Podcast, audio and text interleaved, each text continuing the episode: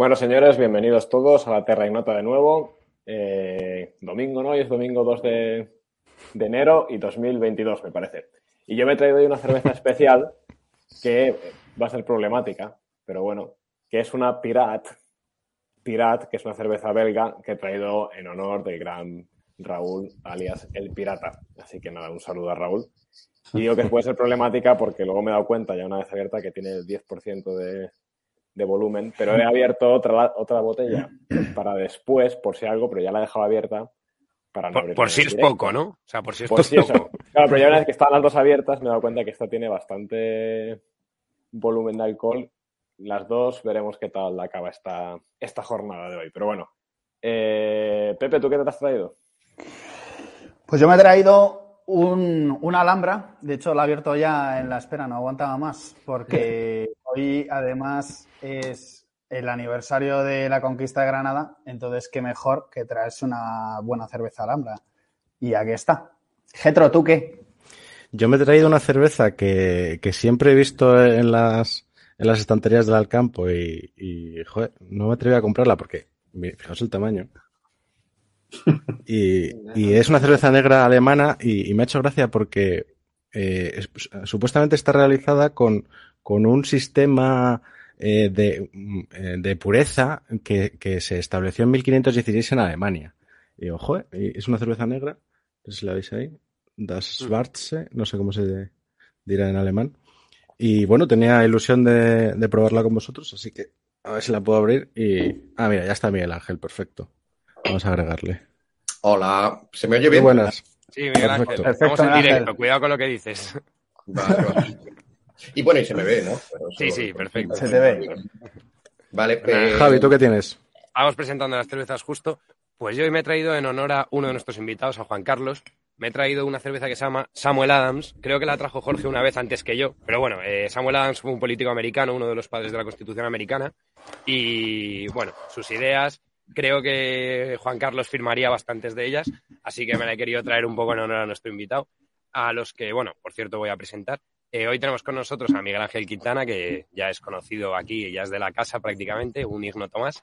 Y tenemos con nosotros a Juan Carlos Girauta, que voy a decir que no necesita presentación, pero le voy a presentar, porque hay que decirlo, pero hay que presentarle. Entonces, bueno, Juan Carlos es abogado, es escritor, es músico, es guitarrista, es melómano, es bastante polifacético y, como todo el mundo sabrá, ha sido una figura política muy destacada, sobre todo entre los años, diría yo, 2014-2020, ¿no? Creo que es cuando has estado más en el meollo, Juan Carlos, que estuviste en Ciudadanos, digamos que podías ser el número dos del partido. No sé si es acertado poner número dos o bueno, pero muy alto desde luego y, y ha sido una persona de total relevancia para la política española durante varios años y ha tenido, bueno, la generosidad de acompañarnos hoy, lo cual te agradecemos muchísimo. Y si te parece, bueno, ahora Miguel Ángel, si te parece, hablas tú un poco también, pero Juan Carlos, yo te voy a lanzar la primera pregunta eh, al hilo de lo último que he dicho y es, ¿te consideras un político? Perdón, dime, Jorge. Que, presenten que están bebiendo ellos. Bueno, perdón, que estáis bebiendo, por supuesto. Y después de que estás bebiendo, te voy a lanzar la pregunta que es si te consideras un político o una persona que se ha dedicado a la política en un momento puntual. Pero primero la cervecita. y bienvenido, claro. Ante todo, bien hallados, muchas gracias. Eh, soy yo quien estoy agradecido porque me hayáis invitado. Yo, como soy abstemio, me he traído la cerveza con fines, eh, con dos fines. Uno, poder participar en la tertulia, porque esto es, digamos, como, como la contraseña. Y otro, para conmemorar efectivamente la conquista de Granada, y por eso he traído Alhambra. Es decir, que esto es puramente simbólico, yo no, pruebo el alcohol, pero eh, Granada bien merece un homenaje. Eh, me considero, y respondo deprisa, una persona que se ha dedicado unos años a la política profesional. No un político. No un político. Eso te hace subir muchos puntos ¿eh? en la escala de seres humanos.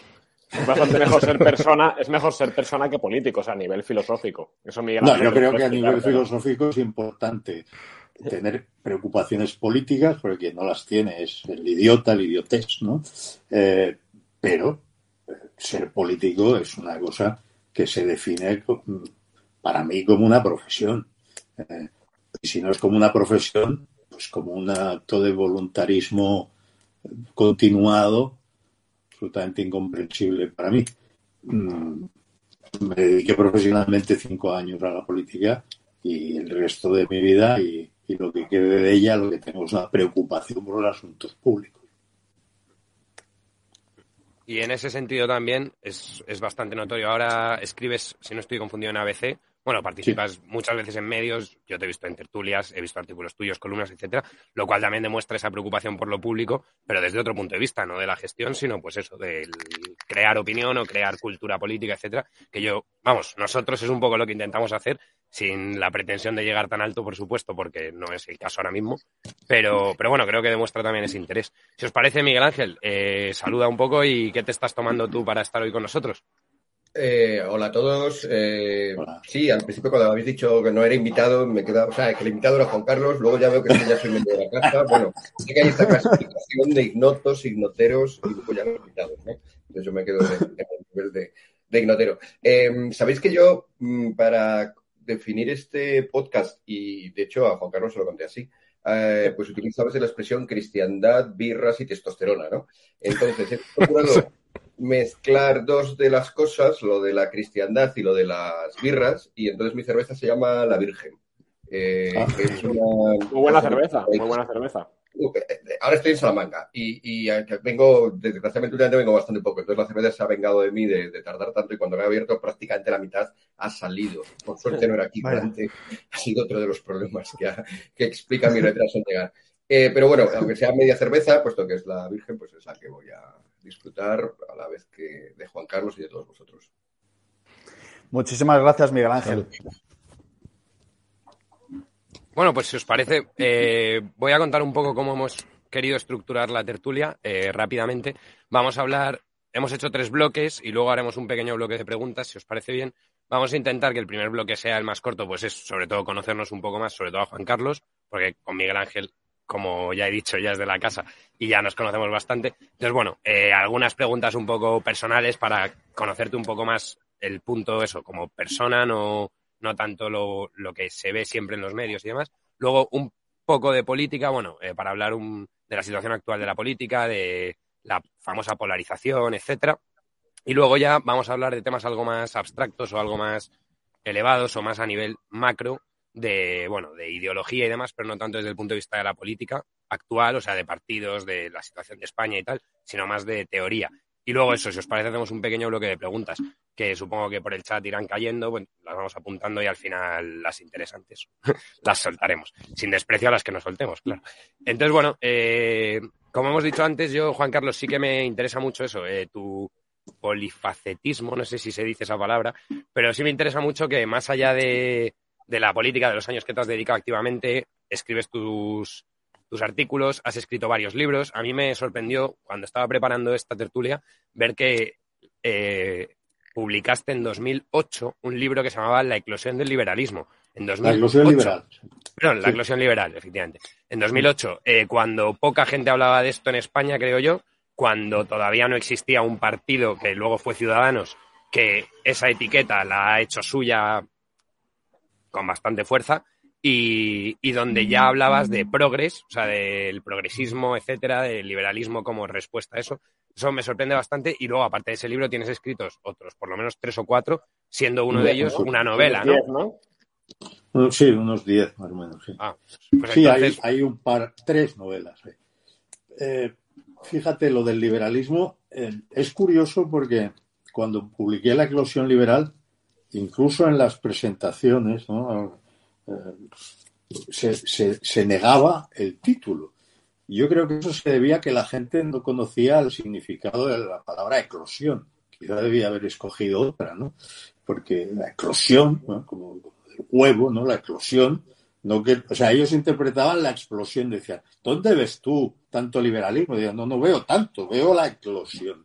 ¿eh? Y la eclosión entonces estaba muy, muy centrada, no solo, pero muy centrada en el grupo de, que había creado Libertad Digital en el año 2002, que eh, acababan de caer las barreras que eh, siempre habían existido para crear un medio de comunicación, habían caído con, con el fenómeno de la, de la revolución de, la, Internet y el primer el primer medio que de repente eh, se sale del camino trillado, ¿no?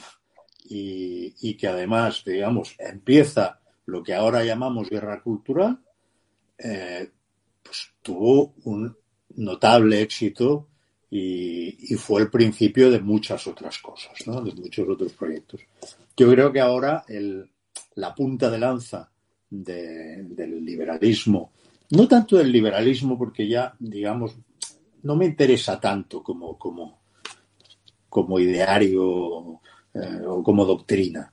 La punta de lanza de la, de la defensa de la racionalidad, que es al final lo que estamos intentando hacer en la, en, en la cosa pública algunos, no de la racionalidad como única norma, sino de la racionalidad mm, en el sentido de no, no mm, vender como cosas eh, autoexplicativas eh, pues las supersticiones milenaristas de Greta o este tipo de cosas. ¿no?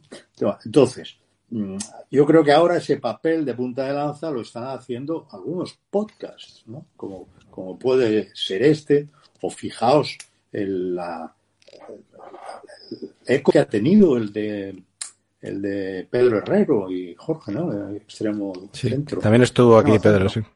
Sí, que por cierto son buenos amigos y, una gente estupenda. Solo quiero decirles, sin, sin, ánimo de pisarles el callo, que en la eclosión liberal ya aparecía la expresión no izquierda.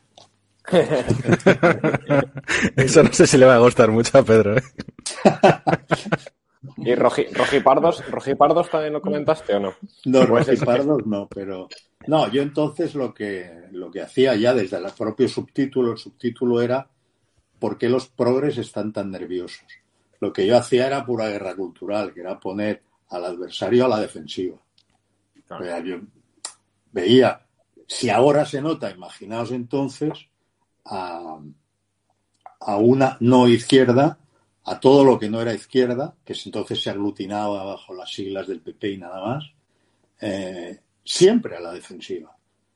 Y entonces, claro, esto, pues ya el mínimo sentido estratégico, pues me, me indicaba que ahí había que girar un poco las tornas, ¿no? Y lo primero que había que hacer era escoger un nombre para referirse a ellos, igual que ellos tenían el de fachas, ¿no? Y con eso te desacreditaban inmediatamente y no necesitaban argumentar, pues que había que buscar uno de combate para que ellos eh, renunciaran a esa facilidad si no querían verse tratados con la misma, pagados con la misma moneda. Y fue entonces el de Progress. Yo creo que quizá eso ha quedado en desuso, no lo sé, pero entonces fue bastante eficaz. ¿eh? Fue bastante eficaz porque, digamos, eh, se envió el mensaje de que si tú vienes etiquetándome, yo te voy a etiquetar a ti, un poco la estrategia del espejo, ¿no? Yo voy a llegar donde tú llegues, así que cuidado. ¿eh? No, des un, no des un paso por ahí porque yo daré uno también. Eso también es la estrategia del loco, del gallina en teoría de juegos. Había que aplicarles un poco de... Pero bueno, estas cosas que a nosotros ahora pues nos parecen evidentes, yo creo que tampoco han llegado todavía a los, a los grandes decisores de la no izquierda en España.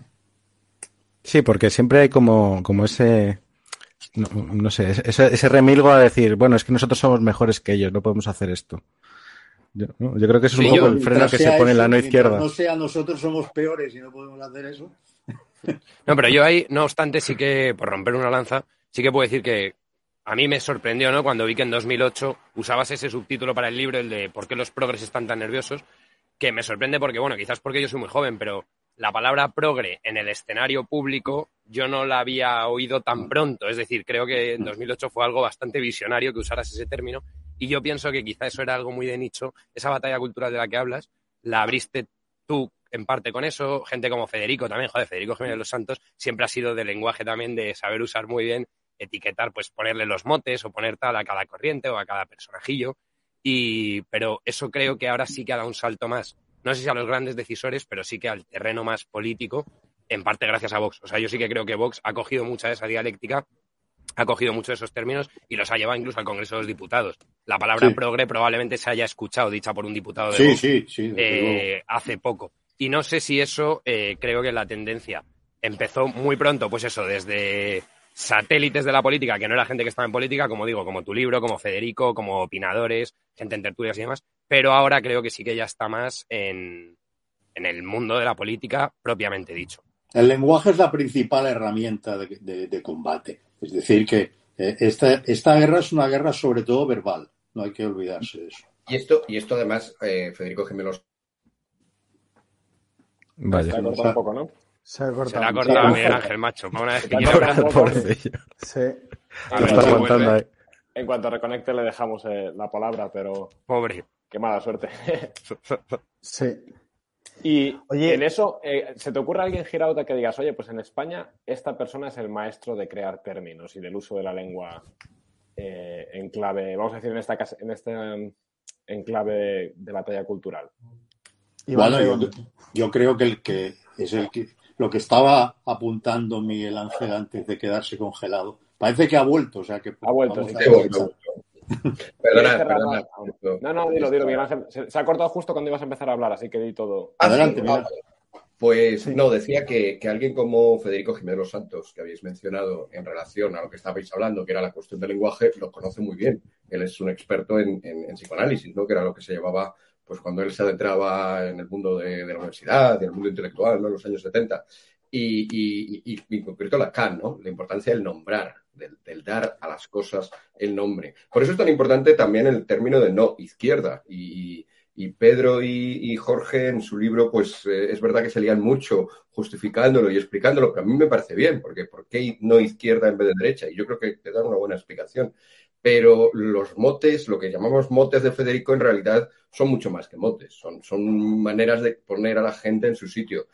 Eh, expresiones, el, conseguir una expresión que sea, en el fondo es conseguir expresiones que lleven detrás conceptos, yendo más allá de a veces de lo que hace Federico, que quizás es más, más, más comunicativo solo, pero eh, en conseguir nombres para los conceptos es una manera de llamar a lo que hacemos en filosofía. Es decir, trabajamos con eso, con, con cosas que están por ahí dispersas y entonces de repente decimos, oye, pues esto lo podemos llamar, y obviamente voy a aprovechar para, para citar conceptos a los que le he dado bombo yo, pues a lo mejor podemos llamar capitalismo moralista. Ah, mira, y funciona y refleja las preocupaciones de la gente y nos permite criticar cosas que si no tienes el nombre, pues, pues a lo mejor criticas este anuncio de Iberdrola o criticas las declaraciones de Ana Botín, pero no te das cuenta de que todo forma parte de lo mismo, un capitalismo moralista. Uh, otra expresión que creo que también es, ya no, no, es mía, pero que yo ayudé a difundirla y que, que veo por todas partes. El PSOE State of Mind también está ayudando un montón a la gente a identificar justo lo que estabais comentando. El hecho este de que la derecha tradicionalmente haya ido, como decía Juan Carlos, a la defensiva, incluso aceptando muchos postulados de aquellos contra quienes pretende combatir. Bueno, esto que es muy largo de explicar, eh, la derecha va a la defensiva y va a aceptar postulados, lo pones en PSOE State of Mind, pumba, y tiras para adelante. Sí. De hecho, la izquierda del Whiskas, ¿no? Satisfyer Lexatil también Otro es una, una buena ejemplo. Si quieres, Miguel Ángel, puedes aprovechar a contar un poco este último artículo que viene a colación con el tema que estamos hablando, el que escribiste justo antes de Navidades, en el que tú hay, clasificas muy bien a tres grupos dentro de la derecha. Sí, Los bueno, rojipardos. el- el- rojipardos, neocatólicos y nuevos conservadores. Eh, eh, y el título es algo así como ¿qué está pensando, qué está haciendo la nueva derecha ahora? Es un propósito un poco parecido al de Juan Carlos en el libro que estábamos comentando, ¿no? El de la eclosión liberal. Juan Carlos estaba viendo que estaban pasando cosas y que había que contarlas y que había que explicarlas. Y él escribió el libro. Yo soy más limitado, pues me limito a escribir un articulito, ¿no? Para diseñar cosas que también creo que están pasando ahora y que antes no pasaban. Eh, pues los rojipardos me parece una, un fenómeno que claramente es muy actual. Personas que vienen de la izquierda con preocupaciones de la izquierda, preocupaciones sociales. Por supuesto que la derecha también pudo y ha tenido preocupaciones sociales, pero dentro de esto que estábamos describiendo habían ido desvaneciéndose y la derecha se había quedado como, según la expresión también tuitera, en defender Madrid y libertad económica, ¿no? Y defender, si acaso, en términos morales, La gestión. el espacio público, gestión y y el espacio público, en términos morales, neutralidad. No defiendo, no defiendo mi propuesta, sino que defiendo que aquí no metáis las vuestras. Mm, No metas tu feminismo invasivo, no metas tu, tu ideología LGBT, no metas tal. Vea, pero tú qué quieres poner? No, no, yo quiero dejarlo vacío. Y cada uno en su casa o en su iglesia, iglesias de las cuales cada vez va menos gente, por cierto, y cada vez menos jóvenes. Ayer tuiteé una, una, una estadística bastante interesante, uh, o en su club de scout, lo que sea, ahí sí que recibirá principios morales. Ya, bueno, pues que esos sitios son cada vez menos en el ámbito de la derecha también, o en el ámbito de la no izquierda, por decirlo bien. Eh, entonces, eh, ese, ese, ese vacío, por así decirlo, curiosamente ahora viene a ocuparlo gente que viene de la izquierda y que dice, no, no, nosotros tenemos preocupaciones sociales, nos preocupa lo que le está pasando a la gente que le tiene dificultades para, para tener un matrimonio, para tener una familia, tiene dificultades para tener un trabajo no precario, tiene dificultades para vivir bien en sus barrios, en sus barrios de toda la vida. Eso nos preocupa y creemos que hay que sacarlo al debate público. Y hay que sacarlo al debate público sustituyendo otros debates que tiene hoy la izquierda. Por eso, aunque vienen de la izquierda, en realidad son una forma también de no izquierda, a mi juicio. O, o de, de, no de esto, después de venir de la izquierda, pues tú de hecho, Juan Carlos. Hasta ya de esos temas que estáis hablando, las mujeres, eh, los grupos minoritarios, los identitarios, que si se habla asturiano o no en Oviedo, tal, deja de hablar de esos temas, empecemos a hablar de estos. Decías algo, Jorge, perdona. Que, que... Sí, yo iba a preguntar a Juan Carlos, perdón. Sí, hablando de esto de venir de la izquierda, tú de hecho estuviste un tiempo en el Partido Socialista Catalán, ¿no? Si no me bueno, y antes de eso, perdón, antes estuviste en un grupo juvenil maoísta. Que sí, yo he leído en una entrevista que dices que lo hiciste para ligar. Lo hice para ligar y por eso en realidad no ¿Funcionó? hay que contarlo como una opción política, porque tenía 15 años, entonces eh, sería Pero excesivo funcionó, ¿no? considerar. Funcionó, ¿no? O sea, ¿qué tal son los maoístas? Eran monjiles. Yo, yo no descubrí la, la, la, alegría de vivir hasta que hasta que di con las niñas burguesas que venían de los colegios de monjas. El Young que yo hice el, el, el, EGB y el BUP solo con niños. Eh, entonces, no, pero bueno, o sea que eso no era una cuestión política. Sí fui del Partido Socialista, pero de un Partido Socialista que era el, el digamos, el de, ¿cómo te diría? el que encarnaba los valores que a mí me transmitía quien fue mi catedrático, que era Jordi Soletura, padre de la Constitución. O sea, yo lo que he sido siempre desde que tengo eh, la conciencia de que estaba empezando una democracia normal, homologable en España, tengo la conciencia desde ese momento de ser constitucionalista. Pero esto es igual, porque lo que yo sea o no sea no es interesante. A mí lo que me parece interesante, eh, para volver a la cuestión del lenguaje, es, tenemos categorías que había que nombrarlas para que con el nombre la gente las percibiera y dijera, vale, ya tengo, tengo un, un, continente con el cual puedo eh, articular otras ideas, ¿no? El, capitalismo moralista es formidable en ese sentido, ¿no? Eh, Miguel Ángel es muy bueno para, para estas cosas, ¿no? Acuña o, o, o no sé, cuando no acuña, pues eh, atrapa de otro ámbito y utiliza expresiones siempre con ese con esa voluntad, que es no podemos estar con perífrasis todo el rato, vamos a agarrar esto y, así va, a ser mucho más fácil que razonemos. Eh, pero yo me he encontrado en otras ocasiones con que eh, eh, escoger una palabra, una palabra, que además ya existe, se convirtió en un acto estratégico con consecuencias. Fíjate porque además es contrario a lo que ahora nos parece bien con la no izquierda, pero es que el momento es otro. Yo estaba harto de que se llamara los no nacionalistas a la mayoría de los catalanes, que se definieran en negativo. Es decir, lo que existe es el nacionalismo y hay unos que lo son y otros que no, como si no existiera nada más. Y, yo conscientemente me propuse llamar desde entonces siempre constitucionalistas a los que no eran eh, nacionalistas. Y lo hacía en todos los medios del régimen porque yo estaba en los medios haciendo de sparring. A mí me llevaban porque supongo que era el único que tenía eh, el, valor de enfrentarme con cinco o seis soldados nacionalistas, soldados porque les faltaba el uniforme, eso, su, su, su discurso era, era el mismo. Yo aprovechaba, si me daban la posibilidad de colocar el mensaje ahí, aunque fuera de sparring, yo lo colocaba, ¿sabes? Y, empecé sistemáticamente a llamar constitucionalistas a los que no eran nacionalistas. Y, y cuando veo, y eso triunfó, ¿eh? prosperó, eh, y prosperó luego con Ciudadanos. Oye, yo cuando veo que todavía a estas alturas hay gente que dice los no nacionalistas, la Cataluña no nacionalista, digo, joder, pero bueno, es igual. En, en, el balance es bueno, triunfó la expresión constitucionalista. Triunfó. Joder, pero triunfó, triunfó hasta llegar al País Vasco. O sea, en el País Vasco, exacto, la mayoría exacto. de los vascos no Sí, sí. nacionalistas te dicen, yo soy vasco constitucionalista. Bueno, es Yo que lo he oído no así solo- de vascos, amigos. O sea, no solo ya pero gente de la Vasco. calle. Tú no sabes lo que llegábamos a irritar al Partido Socialista cuando utilizábamos en el Congreso la expresión constitucionalista y no los incluíamos a ellos. Es decir, eh, les irritaba mucho. ¿eh? Con lo cual tú tenías ahí una, una baza que decir, bueno, eh, ¿sabes? Un arma más. Mm, Y otra, otra expresión en la que, en la que estaba pensando, eh, aparte de constitucionalistas, eh, joder, ahora se me ha ido de la cabeza. Pero bueno, es igual, que hable otro porque se me ha ido de la cabeza. Cuando me acuerdo. Yo sí que quería apuntar algo que a lo mejor muchos están pensando, y es que la palabra constitucionalista también hoy está Sí. cuestionada, ¿no? Cuestionada y cuestionable. Eh, porque, porque de alguna manera, eh, bueno, se dice constitución, constitu- quizá no tanto la palabra constitucionalista, sino lo que implica. La palabra constitucionalista implica que defendemos la constitución.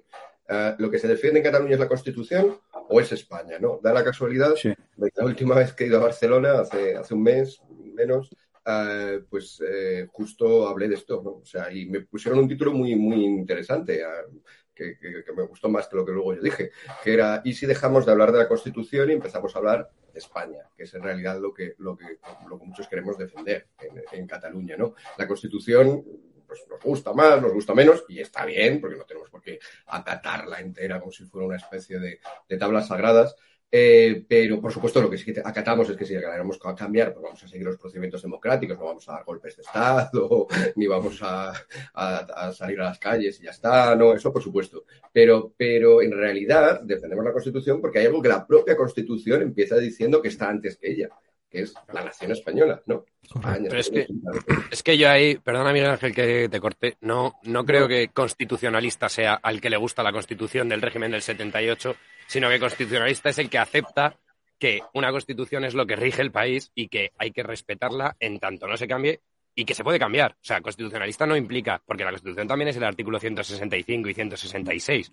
Entonces, no significa acatar el régimen del 78 o que te guste la constitución. Quiere decir que aceptas unas normas del juego y que te basas en eso. Sí, sí, Juan Carlos. ¿Me permitís? Eh, Yo creo, para los que nos estén viendo, yo quiero aprovechar para dejar esto muy claro.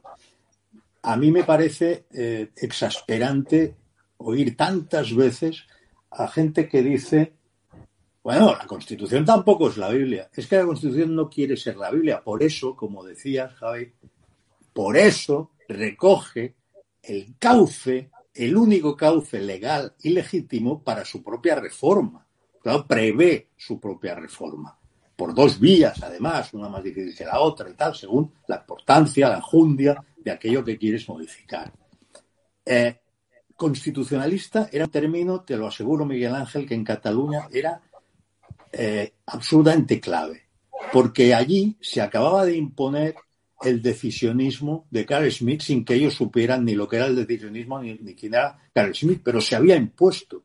Estaban convencidos de que había una legitimidad que les avalaba, que era distinta a la ley y que su legitimidad pasaba por encima de la ley. Por eso era importante recordar lo del constitucionalismo. Yo, el, yo creo que tienes toda la razón cuando dices, además es que está así en el artículo 2 de la Constitución, la Constitución se fundamenta en la indisoluble unidad de la nación española, ergo, la unidad de la nación española es previa a la Constitución. Esto sería una de las razones que permitirían arguir desde el punto de vista jurídico-político que una cosa que no puede hacer la, la Constitución es eh, romper España. Ni la Constitución ni nadie. Se podrá hacer por la vía de hecho y la vía de hecho será completamente ilegal y por tanto ilegítima porque esa legalidad lo es de un Estado democrático de derecho. Y sobre, ese, y sobre esos hechos consumados se construirá una nueva legitimidad. Pero no hay modo, de la ley a la ley, de romper la unidad de España porque la propia Constitución dice que es previa a ella. O sea que tienes razón, pero desde un punto de vista instrumental era básico lo de introducir la idea constitucionalismo como la entidad con la que vosotros vais a chocar y no nacionalismo como en la cultura hegemónica con la que nosotros íbamos a chocar.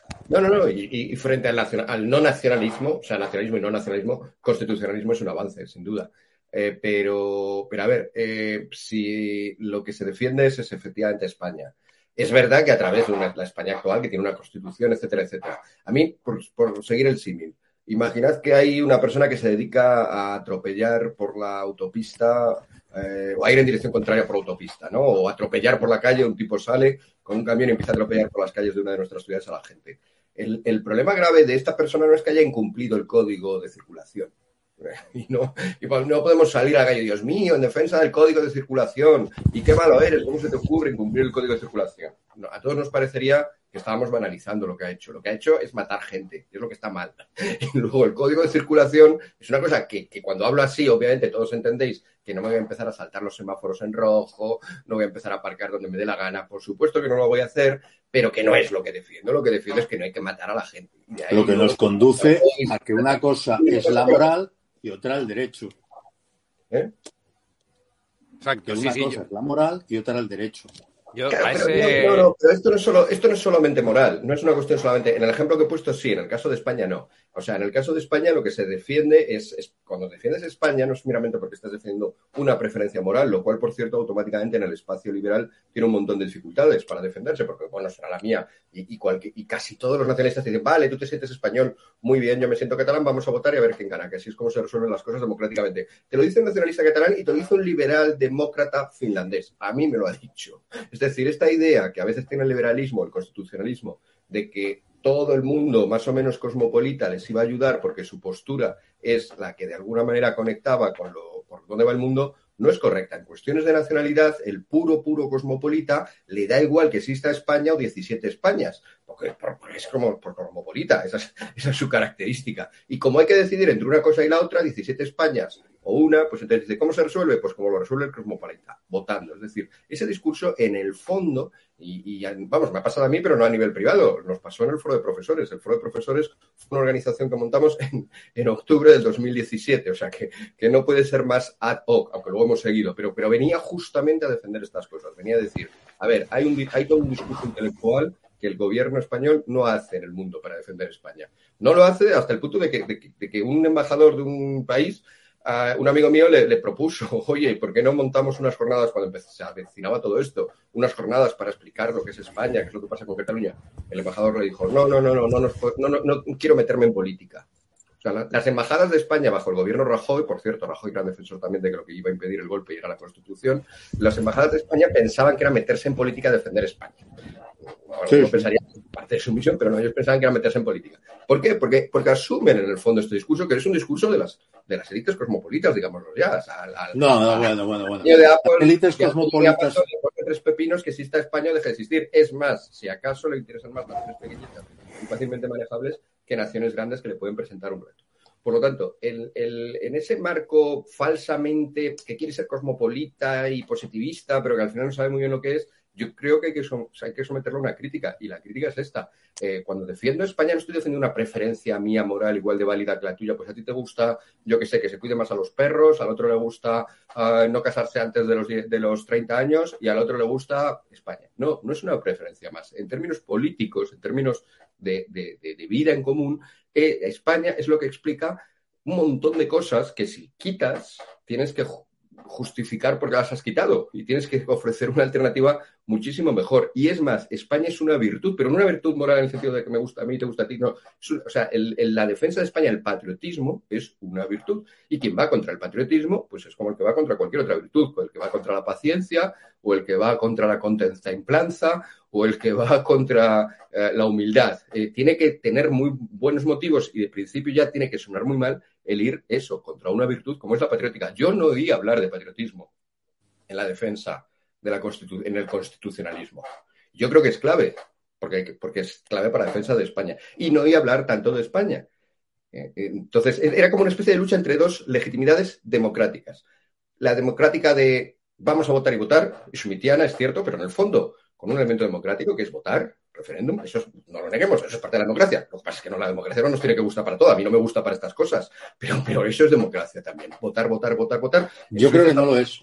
Yo creo que no lo es. Vamos a votar, vamos a votar, vamos a votar, o vamos solamente, o esa es una manera de entenderlo, y la otra manera de entenderlo que es, no, democracia es respetar la ley, una, una constitución que es súper difícil de cambiar, esto tienen razón los secesionistas, claro, es que decir la constitución, pero es que es súper difícil cambiarla, es que, es que, y esto es también en, en constitucionalismo comparativo, es una verdad, es decir, la constitución española es una, en estos asuntos ha puesto un montón de dificultades para cambiarse. No llega la alemana, que tiene una serie de artículos que no se pueden cambiar, hagas lo que hagas, pero es dificultad, es dificultoso. Entonces, esas dos cosas es verdad, están en la democracia, pero, pero en vez de que estar en ese nivel de yo más a favor del Estado de Derecho, ley y tal, yo más a favor de decisiones votadas, de plebiscitos y tal, en vez de entrar ahí, pongámonos por encima, defendamos una cosa llamada España, defendamos una cosa llamada patriotismo. No, no, pero sí, perdona, ¿eh? me, me parece muy bien que eh, se señale y se subraye que el patriotismo es una virtud y que además es una virtud completamente ajena al nacionalismo. Dicho esto, hay élites liberales y élites liberales, porque las élites liberales francesas a ellas no se les ocurre poner en duda que sus valores son los valores republicanos franceses. Es decir, está perfectamente unido. Yo, de la misma manera, consideré en su día que como catalán, digo consideré porque ya no soy catalán, pero cuando lo era, que el reclamarme, el reivindicarme español era la garantía de mis derechos y libertades. Por tanto, para mí también había una relación, por liberal que fuera, o por cosmopolita, no lo sé, una relación era indisociable. Mis valores liberales eran indisociables de la idea de España. ¿Quiere eso decir que si España, o España en la época en que no ha sido una democracia liberal, no ha sido España? No, por supuesto que ha sido España. España era España durante el franquismo también. España es España eh, incluso desde antes de que tenga un Estado en el sentido que se, se, lo damos o de que sea una nación, que es un concepto que no se puede aplicar antes de que el propio concepto de nación exista. Pero hoy le llamamos nación a eso. Eh, de forma muy tonta, el nacionalista dice, si usas el término nación, también eres nacionalista. Es muy curioso, porque el nacionalismo es la única ideología que se avergüenza de sí misma. Yo veo, coño, no sé, los comunistas están muy orgullosos de ser comunistas y los socialistas de ser socialistas y los liberales estamos contentos de ser liberales. Pero los nacionalistas, en el fondo, saben que comulgan con una aberración. Lo, saben en su seno interno. Y por eso le arrojan a los demás, le lanzan a los demás la acusación de nacionalista. Es una de las cosas típicas de los nacionalistas. Tú también eres nacionalista. Yo, el nacionalismo es una ideología. Eso es indiscutible. Está, eh, es una ideología eh, clarísima, destructiva ella, pero es una ideología. Y es la única en, el que sus, en la que sus seguidores acusan a los demás de participar de ella. Tú has visto a un comunista diciendo, usted es un comunista. O a un liberal que a alguien se le, le lleva la contraria y dice, usted es un liberal también.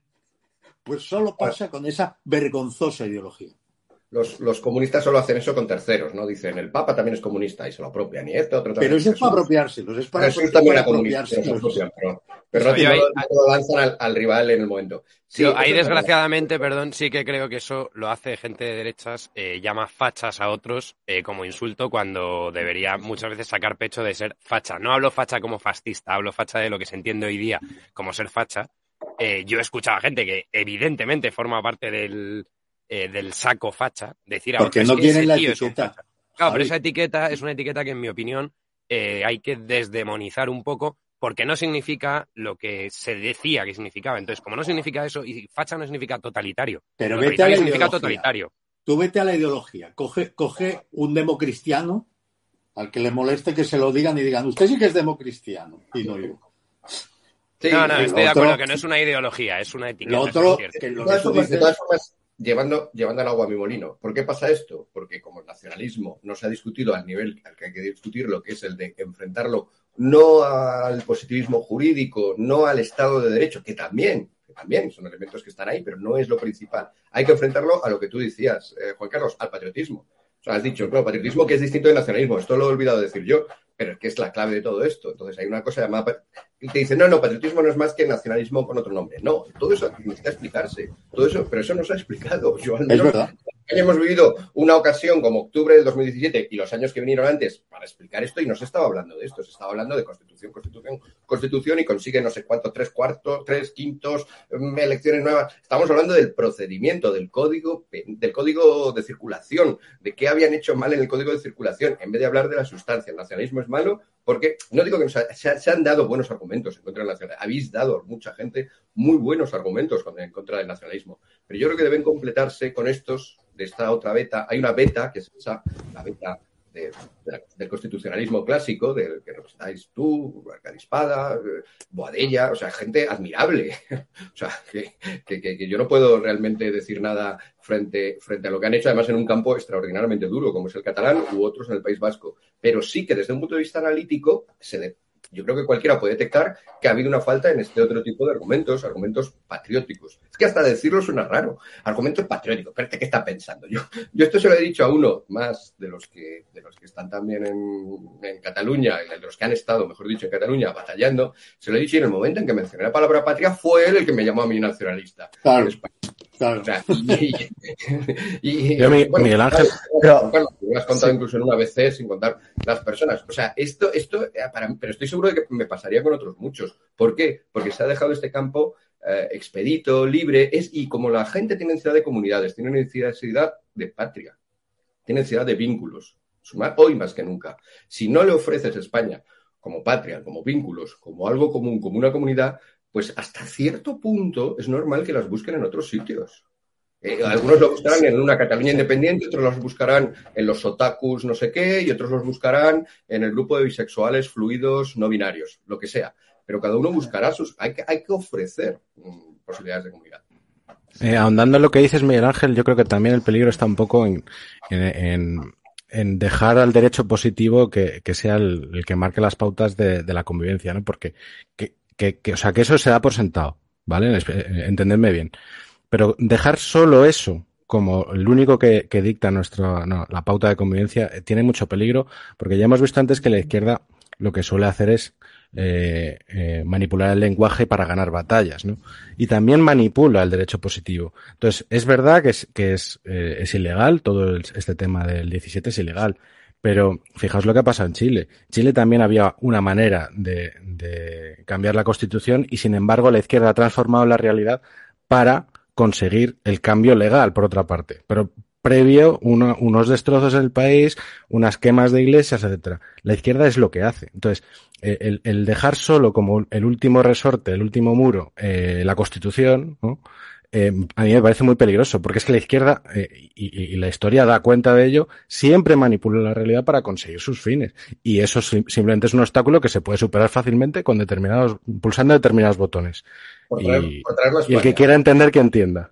Sí, sí. No, no, pues yo voy a dar la idea, tampoco se la doy porque ya la tienen y ya se está barajando. Pero imaginamos que el gobierno, pues parece que con la- contra el coronavirus y tal, pero bueno, va muy deprisa, ¿eh? Con el coronavirus y todo, ha aprobado leyes de eutanasia, va a aprobar la trans, pa, pa, pa, pues que en, un año nos plantea, además, cuando vienen las elecciones, para adornarlo todo y que todos nos cent- centremos solo en ese asunto, no en asuntos, por ejemplo, de la gestión económica, ah, imaginemos que el gobierno propone un referéndum consultivo. Están prohibidos los referéndums consultivos sobre sí, y entonces ya las- se las arregla para que la cosa quede. Es más, el Tribunal Constitucional va a tener mayoría a partir de junio, porque como ha hecho el pacto con el PP, pero luego en junio mete... Y va a tardar 10 años en contestar, o sea que tampoco hay ningún verdad, problema. es verdad. Cuando ya no existiera España, diría el Tribunal Constitucional de, mm, de Castilla y León, pues aquello que se hizo estaba mal. Pues vale, pues muy interesante. Entonces, para tener un referéndum cons- consultivo que va en la línea de la que iba el, el famoso Prusés, ¿no? O, pues, o no tanto, pero bueno, nos deja con una cosa como muy deslavazada, eh, una especie de confederación así extraña. Ah, bueno, esto, este tipo de cosas, eh, o sobre la República, o sobre lo que sea, esto es perfectamente posible. Y el, curiosamente, cuando se hiciera, si no, el argumento en contra es solo vas en contra de la ley, no, no, no, esto está a favor de la ley. O sea, está permitido por la ley, lo ha permitido el Constitucional. Entonces, ¿con qué te quedas? Con nada. Tienes que vamos empezar entonces. Tienes que empezar entonces contracorriente y cuando ya los acontecimientos te han venido, tienes que empezar a explicar, oye, es que hay una cosa llamada España que a lo mejor merece la pena preservar. Pero es que es, Eh, es que es, com- que compatible. Eh, Bueno, sí, es, sí. es- es perfectamente compatible eh, contar la- las dos cosas. Ahora, si, si, si le aplicamos la lupa o, o más, el, el microscopio, ¿no? veremos que el derecho tiene la naturaleza que tiene. Si una comunidad sobre la que rige un, un ordenamiento jurídico no acepta ese ordenamiento jurídico, el derecho no tiene nada que hacer. Es decir, eh, el derecho, si no es espontánea y voluntariamente acatado por la mayoría, no tiene fuerza. Entonces, el problema que se ha dado, y es un problema muy raro en una democracia liberal, donde, por supuesto, la inmensa mayoría de la gente acata las leyes y las cumple, la, la rareza es el tema catalán, que es un lugar dentro de un país eh, miembro de la Unión Europea, una comunidad avanzada, donde, que ha producido cultura, que ha producido mucho arte, y donde de pronto se produce ese, eh, ese giro perverso que provoca, que ha provocado siempre el nacionalismo cuando se, cuando llega a cierto extremo, siempre destruye, ¿no? Y, y, yo he visto cómo se destruía la sociedad catalana y cómo mayoritariamente, eh, digo mayoritariamente, ¿eh? no se aceptaba la ley, no se, no se acataba la ley. Entonces ya, no, pero son mayoría los que dicen no. Son mayoría los que si tú haces una encuesta, dicen que, les, que, quieren seguir siendo españoles. Sí, sí. Pero no son mayoría los que cuando hay que ir a votar van a votar una opción que articule esa solución políticamente. Los que están siempre movilizados son varios millones de personas que no aceptan la legalidad. Entonces, como eso resulta que no es una nación y no es un Estado, sino que es una comunidad autónoma de un Estado democrático de derecho, eso no es dialogable, porque la inmensa mayoría de españoles sí acepta el cumplimiento de la ley. Entonces, cuando en una zona se ha producido un fenómeno tan raro, nos podemos preguntar por qué ha sido. Sí, yo ya lo sé por qué ha sido.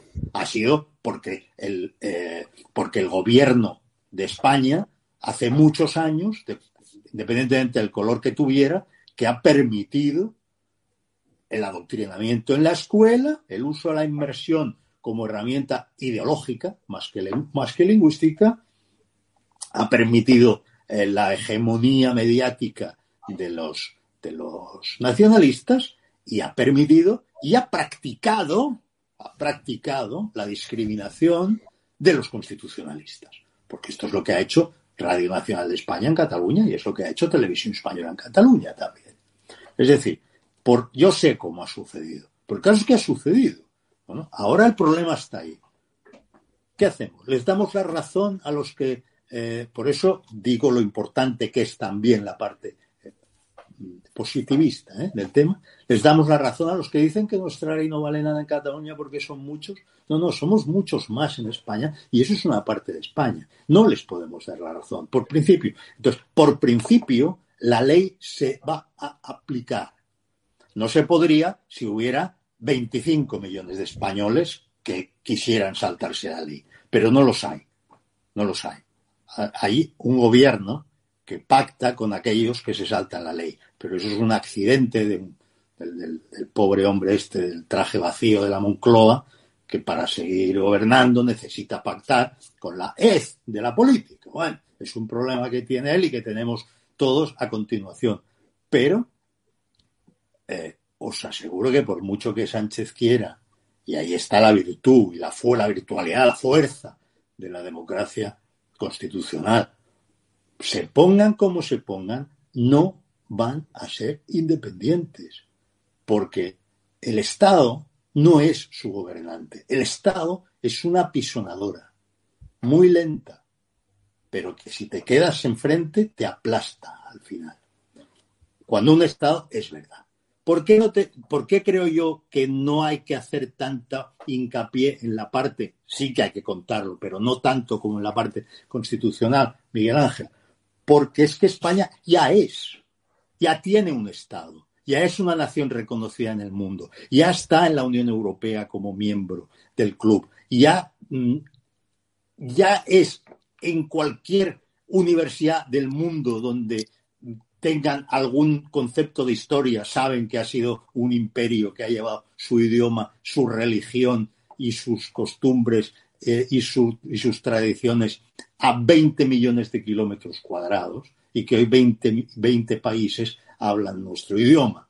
Em, entonces, como esto ya es así, también es un poco, un poco inadecuado, un poco inútil estar fijándonos en el imbécil que niega eso, ¿no?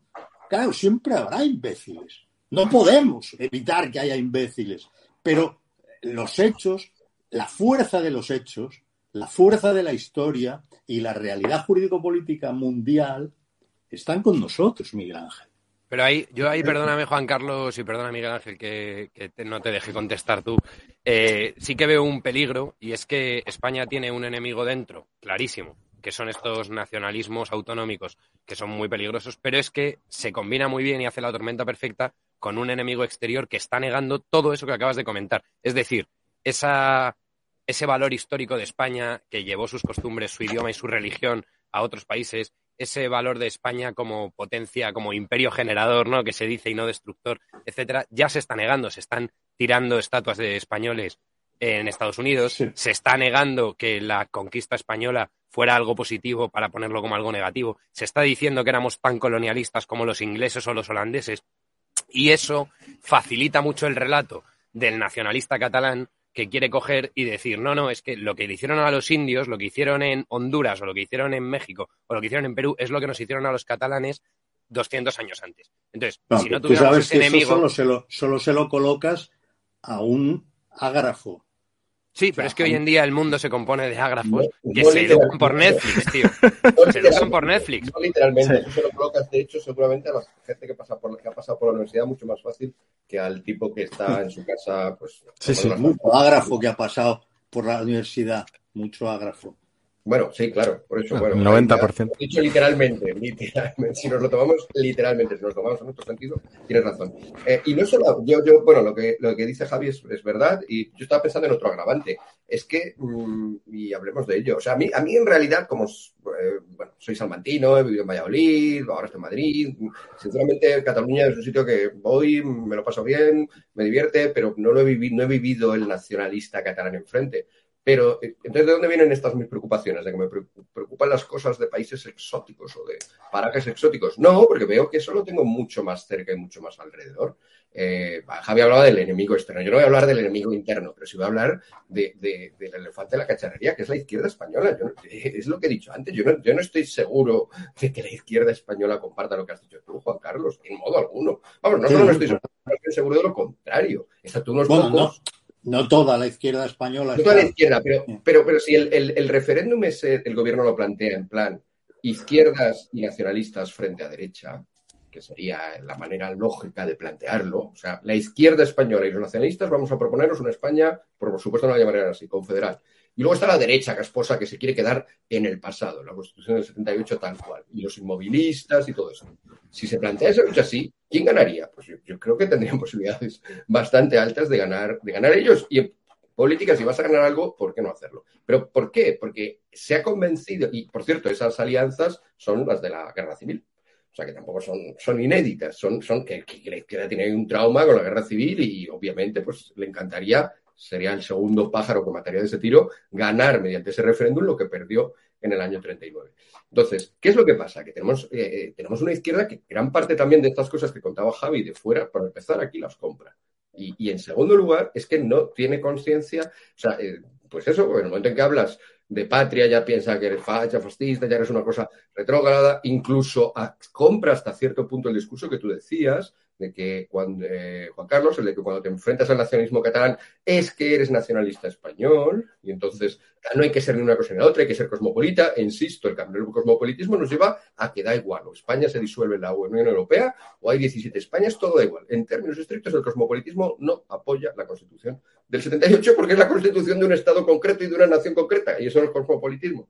Vaya, entonces, el, el ese, ese, esa presencia de la izquierda, eso sí que lo he vivido yo en Salamanca, en Madrid, en Valladolid, en cualquier sitio, lo podemos vivir cualquiera de los españoles. Ese es el problema, ese es el problema, el que esta, la izquierda, por esta serie de traumas históricos y tal, bueno, podríamos entrar ahí a analizar por qué. pero tiene un problema con la nación española, tiene un problema grave.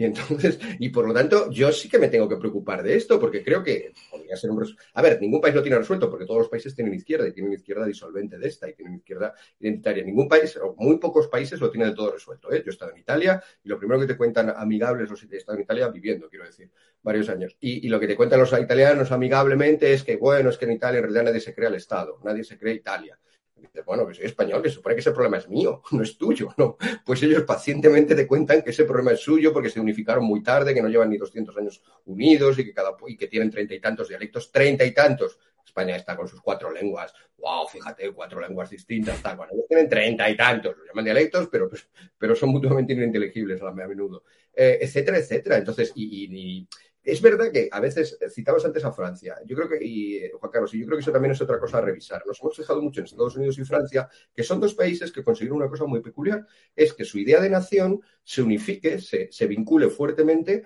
con, con, la idea de derechos, ¿no? De los derechos humanos y del ciudadano, en el caso de Francia es la República, Exacto. y en el caso de la independencia, pues con los valores que refleja la Declaración de la Independencia y la Constitución. Esa es la idea, esa es la idea. Las diez primeras enmiendas, la Bill of Rights. Entonces, eso está muy vinculado a la esencia. Claro, ellos, ellos se levantan para defender esos valores ilustrados y la nación. Pero eso es lo que yo reivindico, porque la, para España, la yo, aparición... ahí, ahí, creo que nos equivocamos. España no es, para empezar, porque no se funda, en, a diferencia de Estados Unidos, no se funda en 1776. Y, a y no, no, hemos tenido la historia de Francia. Y como nación, como Francia, nación. Al final, al final fracasa. Para empezar, los franceses acabaron con todos los patois, prácticamente. Nosotros tenemos todas esas lenguas Miguel y está Ángel. bien. Como nación en el sentido moderno del término, se funda en la Constitución de Cádiz. Otra cosa es si dejamos el sentido moderno, que para mí es, lo dice claramente la propia Pepa, ¿no? El conjunto de todos los españoles de ambos hemisferios. Cogemos el concepto de nación y lo, y lo abrimos. Pues yo te puedo decir que para mí, es que para mí ya está como algo distintivo dentro del Imperio Romano. O sea que ya, fíjate. No Cádiz estaría muy bien si 200 años después, bueno, 200 y pico, ya hemos pasado, a 210 años después, siguiéramos siendo españoles de ambos hemisferios. Se hubiera creado la nación política que Cádiz postulaba. Pero esa nación política se cortó, precisamente porque las grandes potencias. Pero estamos tocando. Un miedo estamos horrendo tocando... a que se creara una nación moderna, como es ahora Estados Unidos, grande, moderna, y que eh, de mar a mar, eh, de, océano a océano, América, pues que España también, el Atlántico por los dos lados, hubiera, y bueno, no digamos en Filipinas, hubiera creado una cosa que fuera nación, que fuera nación en este sentido moderno. Pero ese, esa nación en el sentido moderno no se creó ahí. Y, la, y, ha arrastrado todo el 19 y no vamos a hacer ahora el repaso y el 20, y, pero me da igual, porque es que somos nación, quizá no en el sentido moderno francés, eh, estadounidense, pero podemos serlo de otra manera. Claro, lo que pasa es que hay que abrir un melón ahí que es muy complicado. Entonces, ¿qué es España? Si España no es Cádiz, que yo creo que no es Cádiz, entre otras cosas por eso, porque Cádiz hablaba de, de, una España mucho más grande que esta, y esa no lo somos. Entonces, ¿qué es España? Bueno, ahí entramos en cosas complicadas. Yo, yo creo que, que tenemos que reconocernos en nuestro pasado imperial, no intentando volver a hacer otro imperio, ja, claro, pero tenemos que, que, buscar valores y tenemos que... Pero claro, pero claro, pero yo tenemos que, que llamarle de otra manera. No, o sea, México no es España, pero, pero es las Españas, quizá. Quizá podemos sí, utilizar sí, sí, las. Yo en eso, perdón, si puedo meter aquí un pequeña, una pequeña cuña, Miguel Ángel, una pequeña cuña, pero yo cuando he vivido en el extranjero, cuando coincides con latinos y tal, bueno, no latinos, con hispano, hispanohablantes, eh, te das cuenta de que hay una nación común. O sea, claro. hay mucho que se comparte y te acabas juntando con ellos y llamas a las es cosas normal. igual y compartes la misma religión y la misma visión de la vida. Hay muchas cosas que son distintas. ¿Quién es, quién es el presidente de la comunidad? Jorge, ¿quién es sí, el presidente pero no está... de la extremeña? Perdón, que no te ¿El presidente de dónde? ¿Quién es el presidente de la, de la comunidad autónoma extremeña? Ni puta idea. Sí, Ni idea, bueno, vale. Pero él existe, no, no, no Pero ¿quién es el presidente de Andalucía? Moreno Bonilla. Moreno, Moreno Bonilla. ¿Quién es el presidente de Honduras? ¿Quién es el de Guatemala? ¿Quién es el de Bolivia? El de Bolivia el de todos es López Obrador. No, no sabemos, no sabemos. Ellos nos conocen a nosotros muy bien y por eso se crea esa falsa ilusión. Ellos sí que siguen muy y les preguntas quién es nuestro presidente y seguramente lo sepan y muchas cosas más. Y nos siguen muy atentamente. Nosotros a ellos no. O sea, no hay, no hay esa. Estoy hablando de, de prácticamente de nación entendida como gente que ve televisiones parecidas. Dejarlo en ese nivel tan bajo si queréis, aunque no es de poca importancia, ¿eh? Bueno, en Italia, yo creo que, creo el italiano no se generaliza hasta que no llega a la televisión. Yo, Creo que si me estamos permitís, rozando todo el tiempo una gran cuestión sin acabar de entrar en ella. Nada de esto que estamos diciendo se plantearía si no hubiera existido una renuncia de las élites españolas a mantener aquello que en cualquier país normal de nuestras características las élites mantienen. Aquí las élites han traicionado la parte que les corresponde, la principal parte, tanto que hablan de solidaridad y tanto que hablan de la responsabilidad social corporativa y tanto que hablan de comprometerse y de... Y de eh, la primera obligación de las élites, y aquí me refiero a las grandes empresas y me refiero también a las universidades, me refiero a todas las élites. ¿eh?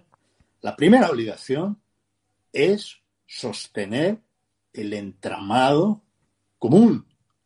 Y el entramado común no lo pone en duda nadie en Francia ni en Polonia.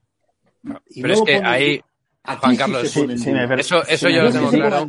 es que se Yo no olvida. esperaría, yo no esperaría que empiecen a defender el entramado común ahora, cuando a Apple, a Amazon, a Google le importa tres narices y son también empresas. y Les importan los entramados eh, nacionales, tres pepinos en general. Es más, No, porque esos son contrapoderes. Es distinto. Eso es, que- es la es que nueva. nuestras élites- pero es que nuestras élites- en ese nivel de riqueza y Esos son como nuevas, de Miguel. Ángel, es diferente. Pero es que, Juan. Carlos, nuestras élites se han alineado con esas soberanías de fuera. O sea, yo eso hace un par de semanas estábamos con los sacerdotes de la sacristía de la Vendée, que tienen otro podcast, y hablábamos, y yo decía que, claro, es que separar España de lo católico, España como idea de proyecto común, separarlo de lo católico es imposible, o sea, son indisociables. El problema es que nuestras élites rechazan lo católico la mayoría porque vienen de, bueno, creo que sabéis a lo que me refiero, ¿vale? O sea, que nuestras élites, nuestros poderes económicos, los universitarios que has dicho, los intelectuales españoles, la inteligencia, eh, los medios de comunicación, se han alineado con los enemigos de España porque están en contra de lo que vertebraría a España, que son el catolicismo, los valores griegos y romanos, o sea, lo que es nuestra cultura, vaya, nuestra filosofía de vida, nuestro, lo que nos hace propios. Y como nuestras propias élites no están alineadas con eso, es imposible que lo defiendan. O sea, reivindicar que defienda eso gente que, por definición, está en contra de los valores españoles, Bueno, es imposible. En si Polonia yo- las élites son católicas. No, no, y yo por no eso son nada, no, no espero nada de esas élites, solo observo que en España se produce la particularidad de que, teni- de que habiendo sido el primer Estado moderno de Europa, habiendo sido el único imperio no colonial de Europa, imperio no colonial, habiendo es- expandido el cristianismo y el español, habiendo sembrado el mundo de iglesias, escuelas, hospitales, mm, cuando otros lo han sembrado de niños amputados y de muertes, existiendo todo eso ahí, nos avergüenza, a mí no, a esas élites les avergüenza su pasado, niegan la existencia de eso, o sea, niegan la propia existencia de eso, lo apartan de su mente como si no existiera y trabajan en pos de una realidad nueva en la que eso no existe, no cuenta y se ha borrado. Hombre, diga, yo no digo, no espero nada de las élites, digo que como mínimo reconozcamos que es una peculiaridad sombría, lamentable, pero es una peculiaridad española. Y como todo lo que es tan raro, debe tener alguna explicación. Sí, yo, yo antes me ¿Puedo, atreví a puedo, decir- perdón, Miguel Ángel, ¿te puedo interrumpir un Sí. segundo? Una Sí, cosa sí. rápida es que es una peculiaridad española, pero que también compartimos con, con la América hispana. Es decir, también pasa en todos esos países. Entonces, Es lógico. De, nuevo, de nuevo la nación nos juntamos, las élites nos separan, pero la nación nos juntamos. Bueno, son, Nos parecemos, en que tenemos élites ineptas, ¿vale? No sé yo si Claro. eso hace nación. Yo creo que Bueno, somos bueno. parecido, pero que no. nexos. Las, las naciones se hacen en positivo. Y, y no sé- y las naciones grandes se hacen con valores muy, pos- muy, muy, muy positivos, muy potentes. Fijaos, Francia, Estados Unidos, dijimos, surgen de los derechos del hombre, no solo del ciudadano, del hombre, ¿no? Y los valores de la, de la, de la Bill of Rights, o que viene después, pero de la Declaración de Independencia son valores en el fondo universales. Eh, Ahí hay una peculiaridad curiosa que tiene en sí el concepto de nación, es combinar lo universal y lo particular. Es decir, fundas naciones grandes como Estados Unidos o Francia.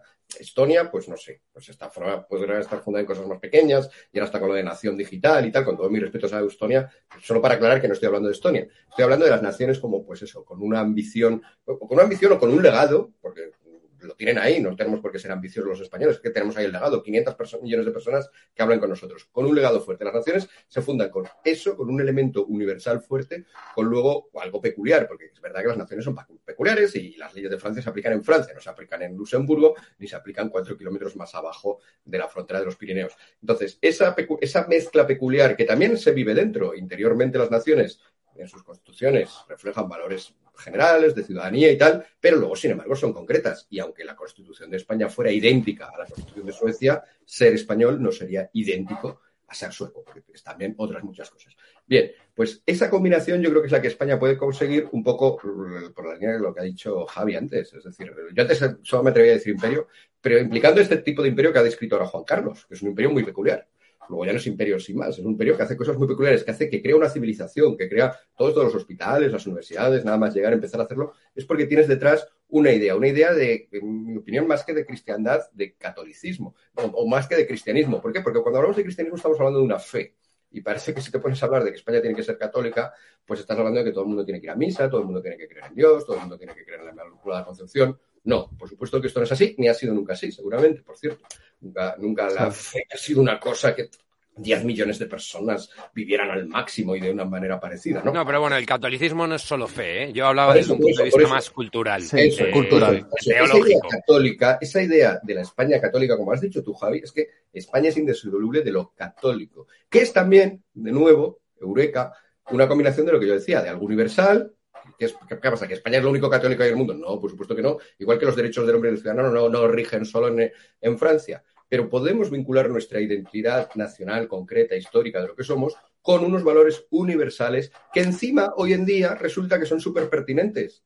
Porque si dices, va, lo católico y te pones a pensar en, Santa Teresa de Jesús, por cierto, Santa Teresa de Jesús, una mujer que no estaba nada conforme con lo que estaba pasando en el catolicismo en su época. O sea, que, ya digo que siempre estas cosas son revisables y siempre han sido mejorables. Pero no estás, eh, no estás defendiendo esto, estás defendiendo algo totalmente pertinente, que es justamente una idea de civilización, mezcla de judeo, cristianismo, Roma, Roma, catolicismo, y, Grecia, eh, la razón griega, desde luego, Jerusalén. sigue mucho más en el catolicismo que en las iglesias protestantes, estás defendiendo ese, eso que es nuestra civilización en un momento en que sufre un ataque, como, como habéis comentado antes, como ha comentado Pepe, ¿no? Sufre un ataque desde de, que te tiran la estatua hasta que te lo cuestionan en las universidades, hasta que te dicen que los valores que tienes hasta ahora no los tenías que tener y serás feliz sin tener nada, sin tener propiedad, porque la propiedad privada es parte de, de los valores de la civilización y le hemos dado vueltas y hemos pensado hasta qué punto la propiedad privada sí, la propiedad privada no, etcétera. Todo ese inmenso legado hoy en día está bajo ataque y qué casualidad, es un legado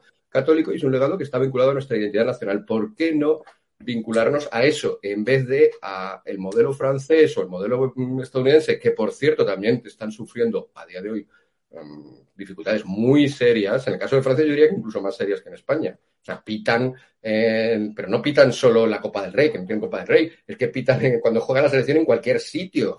O sea, en todas las ciudades, en algunas más, como Marsella, la banlieue de, de París quizá más, en otras a lo mejor algún pueblo perdido de, del macizo central un poco menos, pero en toda Francia tienen un cuestionamiento muy fuerte de que yo desde luego no les envidio de la propia nación y de los valores ilustrados a la vez, claro, porque en su caso van las dos cosas juntos. Pues si me permites, Miguel Ángel. Y Juan Carlos, y además puede andar bastante en el tema y, y, clarificar un poco también a la gente que nos está siguiendo. No sé si recordáis cuando vino Pedro, cuando fue Pedro Sánchez a visitar al Papa Francisco este año, el Papa le dio un mensaje como lo que tenía que hacer un buen gobernante. Entonces tenía que hacer crecer el país, consolidar la nación y hacer progresar la patria. Ahí un poco lo va explicando como crecer el país, la tarea de cuidarlo más patrimonial, quizá lo que has dicho tú, Juan Carlos, antes, eh, más relacionado con lo que es consolidar más lo nuestro y quizá hacer crecerlo eh, también a nivel económico. Consolidar la nación, que ahí sería aumentar el tema de la, de la comunidad en base a las leyes, esa nación soberana, y hacer progresar la patria que yo ahí más o menos como lo interpreta, como lo he interpretado yo, es progresar eh, la identidad, la tradición, la historia, que eso es algo muy distinto a lo que estábamos viendo en tanto la Revolución Francesa, que planteabas tú, Ángel, como el planteamiento americano. Ambos construyen la nación, el planteamiento americano de cero, de una nación de inmigrantes, y en el planteamiento francés es que pasa una pisonadora por Francia. Claro, en el caso de España, ¿qué es el ser de España? Es que ha habido tantos intelectuales que lo han planteado en el siglo XIX y XX que dices, ostras, es algo muy complejo. Y cargas con un concepto de patria histórico-identitario que es eh, encuadrarlo bien es distinto, ¿no? Pero bueno, no sé qué, os parece este planteamiento que le da ahí eh, el Papa Francisco a Pedro Sánchez y no sé cómo encajaría, pero la división os parece clara. Pero mira, el, el ser de España, que me parece que fue una preocupación muy muy característica de la generación 98, ¿no? que se preguntaban muchos. Bueno, a mí me parecería muy bien que hubiera un debate, si pudiera ser menos negativo y menos, y menos, y menos doliente y menos victimista que el del 98, ¿no? Eh, un debate sobre cuál es el ser de España. Está, muy bien, a mí me encanta la idea. Pero para ello es necesario que la gente tenga cierta información que en la escuela se hayan explicado ciertas cosas.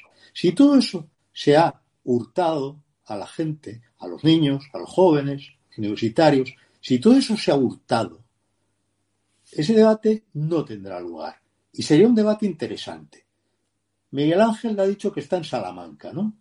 ¿Sabe la gente que en Salamanca nace el derecho internacional? ¿Lo sabe la gente? Porque sería interesante, por ejemplo, ¿no? Para, a la hora de hacer una idea del ser de España, ¿no? Y, la, economía, y la economía, entre otras cosas, pero bueno. La, política monetaria se inventa en Salamanca, ¿no? ¿Sabe la gente que el evolucionismo de Darwin tiene su origen en Salamanca?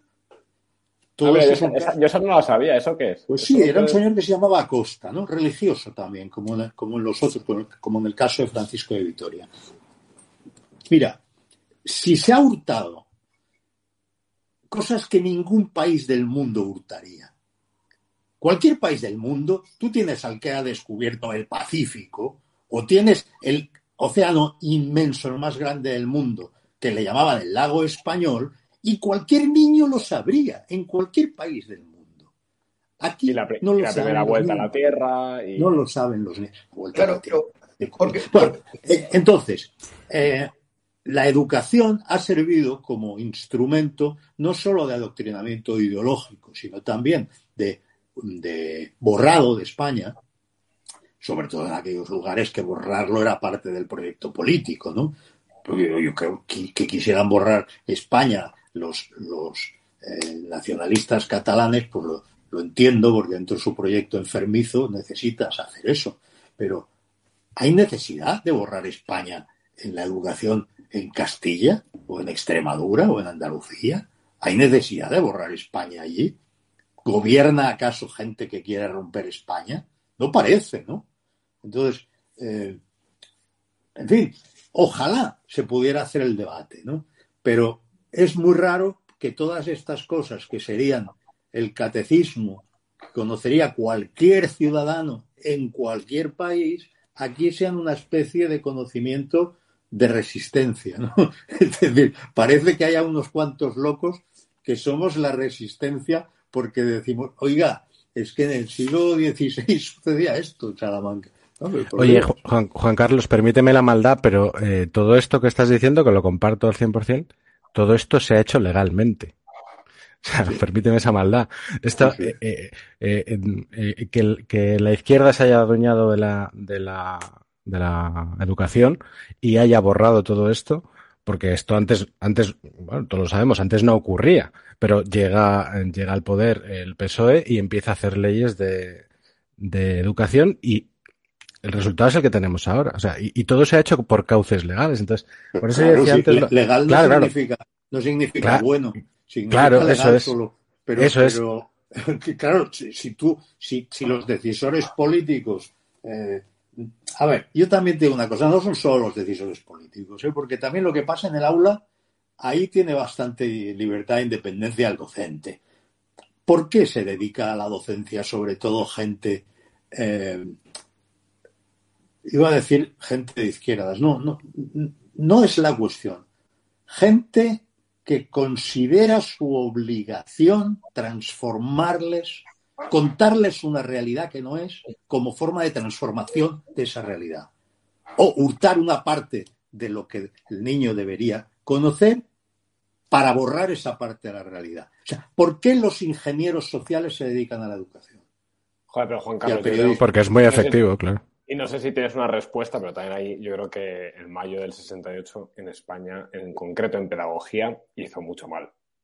O sea, ahí el gremio, el gremio de los educadores se las comió con patatas, vamos. De primeras no iban a la universidad, porque no sé, porque mi madre estaba estudiando en ese momento y decía, bueno, tenían más piquetes y más, más eh, huelgas que clases, vamos, y era la única tonta que iba a clase. Bueno, la única lista en este caso, en realidad. No, pero es que antes ser. Yo te hablo de maestros, no tanto de profesores universitarios. Antes ser maestro. no de maestros, o sea, de gente de pedagogía. Exigía... de pedagogía, ¿eh? Vale. Sí, bueno, pero en aquel tiempo maestro, era. Mi, mi madre fue maestra. Ser maestro era una cosa que era un título para toda España. Podías enseñar en cualquier lugar de España.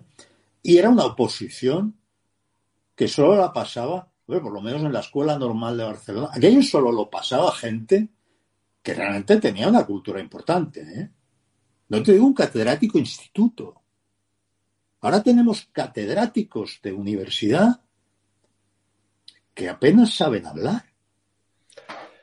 Pero, pero sí, pero a ver, yo es, que, yo es que no sé si lo estáis planteando como paradoja, porque para mí no es ninguna paradoja. Es decir, si ya incluso durante el franquismo las personas que salían de la universidad tenían una fuerte, como leían a Marx, que eran mayoritariamente, y algunos de los que entraban como profesores también, y a los que nombraban tribunales llenos de gente, de tecnócratas del Opus y tomistas de la vieja usanza y tal, y daban en, mi área, en la de puedo dar nombres concretos de ética y filosofía moral y política, daban las cosas a gente que venía de un componente marxista y que poseía un componente marxista indudable. Bien, si eso ya pasaba en el franquismo, ¿qué decir luego durante la democracia? Es decir, si el campo de la cultura, como estamos comentando, se ha dejado a la izquierda, ¿por qué nos extrañamos luego de que esas personas de una cultura media, como son, pues eso, la gente que media.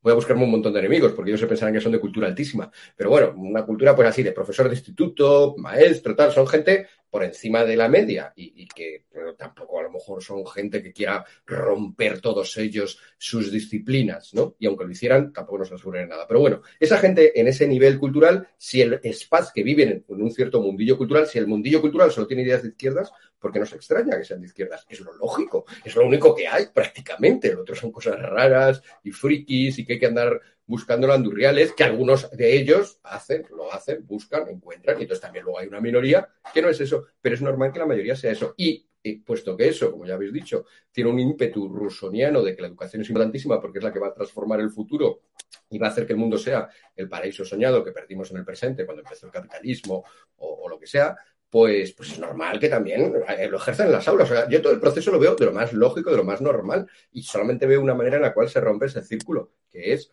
que por fin en el campo de la cultura se hagan propuestas que no, de lo que decimos, de no izquierda. Y entre esas propuestas tiene que estar una idea de propuesta de nación española. No puede ser, porque si no, la idea de nación española que viene de estos otros ámbitos es esa. O sea, si queremos ser, lo ha dicho Pepe antes, ¿no? Francia consiguieron esto a costa de, de pasar una pisonadora consiguieron este, la Revolución Francesa empezó eso. Algunos, 200 años después, en España están intentando todavía que pase esa pisonadora.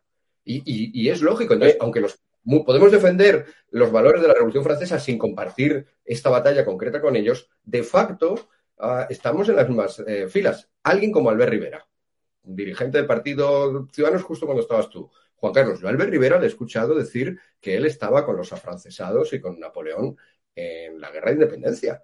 Esto lo dijo. Y, tiene su lógica. Si eres ilustrado, No, no, si eres no creo que lo dijera en ilustrado, racional, eh, que viene el Estado de Derecho y los otros son los, pues eso, los, los de vivan las No cadenas. y creo los- que dijera con Napoleón, no creo que lo dijera en esos términos.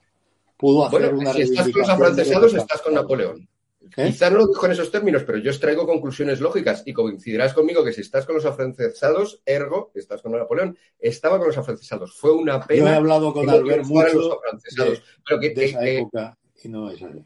tú no lo conocías en esa época. Yo en esa época, porque, No, por que he hablado mucho con Albert de esa época. Porque Ah, que has hablado mucho, pues mucho. lo habrás ilustrado No. después. Y le lo que habrá has dicho sido no posteriori, pero te garantizo, que esto, te garantizo que esto lo dijo. Y probablemente en, en- en Internet estén todavía los residuos de esto. O sea, lo dijo, pero que tiene toda la... Bueno, pero una cosa es lo que diga, perdón, y otra cosa es la que piense de verdad. O sea, que todos hemos dicho cosas, pero sí, sí, Sí, Juan Carlos, sí, que es sí. amigo, Pues que no es me amigo interesa. de él. Y a mí no me interesa, y a mí no me interesa condenar a Albert Rivera. Estoy detectando una tendencia en España y estoy poniendo un ejemplo de hasta qué punto esta tendencia en España llega. Que, que cuando no hay otra alternativa, porque claro, alguien ha defendido el absolutismo, alguien ha defendido a Carlos IV o a Fernando VII, no. Pues si eran ellos, frente al Fernando VII otro, es pues yo indefendible, me pongo pero- con lo otro. Y ya está. Yo lo veo muy lógico y muy natural. Y, y Albert Rivera, cuando dijo esto, probablemente ha empezado en política con 26, probablemente tendría 28, 29 añitos y no ha estudiado, ha estudiado Derecho y tal. Que, que, que Albert Rivera no me importa, que lo pongo como ejemplo significativo de que esto es. Yo, yo todas estas cosas las veo normales. O sea, vosotros decís, no, no lo dijo, todo lógico, uy, qué escándalo tal. No, no, No, no, coño, no, pero contrario. digo que Yo lo veo lo más normal del mundo. Veo lo más normal del mundo que la educación esté como está. Veo lo, lo más normal del mundo que un chaval como Albert Rivera, a sus 28 años, que dirige un partido en Cataluña, diga, pues hombre, pues eso que defendían los afrancesados es lo que queremos un poco para España, Estado de Derecho, tal, eh, pensamiento moderno y tal. O sea, yo esto lo veo lógico. ¿Por qué? Porque no hay una alternativa. Porque no ha habido una... Ahora ya... Bueno, pero está bien que lo veas lógico, pero, pero, pero si fuera cierto, pero es que no lo es. O sea, Albert Rivera y yo hemos hablado muchas horas de la. Cuando habló contigo, cuando habló contigo, Juan Carlos, cuando habló contigo, se lo contarías. Juan Carlos, ¿tú en qué año entras en Ciudadanos? En, bueno, en, en 2008 conocí a Albert. Entrar ¿En qué entré año? siendo eurodiputado ya, sí. Bueno, pero, pero ¿en qué año entras en Ciudadanos? También le conocería a su frutero. ¿En qué año ent- entras en Ciudadanos? En el, en el 2014. 2014, bueno, es que hay Pero es como si hubiera entrado ya, Hay, porque llevaba hay seis ocho años. de Ciudadanos antes. Hay ocho años de Ciudadanos antes. Es más, es más, en 2008, cuando tú escribiste el libro La Eclosión Liberal, que este dato lo ha dado antes Javi Mal, ya estaba, ya existía Ciudadanos.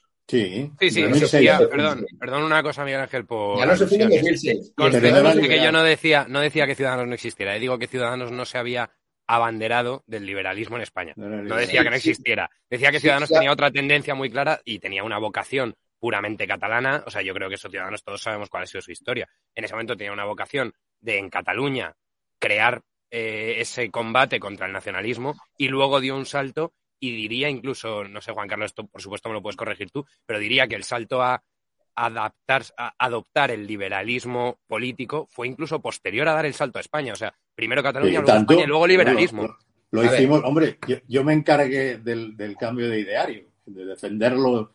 eh, Porque, había antes, Albert. porque, había, porque había antes otra cosa, otra cosa que se montó entre el 2006 y el 2007. ¿Alguien de los que estamos aquí estaba en Ciudadanos entre 2000 y 2007?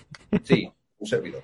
¿Vale? Entonces, permitidme que esa historia la conozca yo muy bien. Es más, recuerdo perfectamente que una de las veces que fui a estas cosas de Ciudadanos en esos años a Barcelona, Juan Carlos tuvo el inmenso detalle, yo volvía, él me llegaba al avión y tuvo el inmenso detalle de esperarse en el aeropuerto a que yo llegara al aeropuerto para hablar media hora antes de que yo cogiera mi avión porque él venía y estuvo allí esperándome cuando hace, pues fijaos, estamos hablando de hace 15 años. Sí. O sea que la amabilidad de Juan Carlos para conmigo tiene ya eh, una hondísima raigambre que le tengo que agradecer.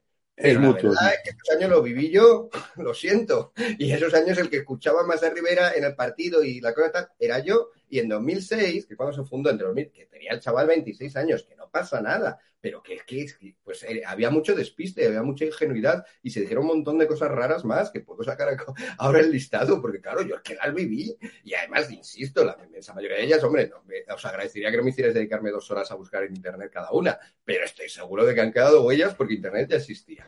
¿eh? Eh, lo que podemos hacer, Miguel Ángel, es traer un día a Albert Rivera, eh, Juan Claro, Carlos, si quieres, se lo comentas y que nos lo explique él. Fantástico. No, pero mira, yo sí que, ahora- ahora perdona, perdona Miguel Ángel, por avanzar con esto sí que me interesa, porque además era una de las cosas que teníamos en el guion, y como hemos abierto aquí un poquito esta, esta veda, eh, a mí el tema del liberalismo político que cogió Ciudadanos, no sé, Juan Carlos, si estás cómodo hablando de esto, si no, pasamos, ¿eh?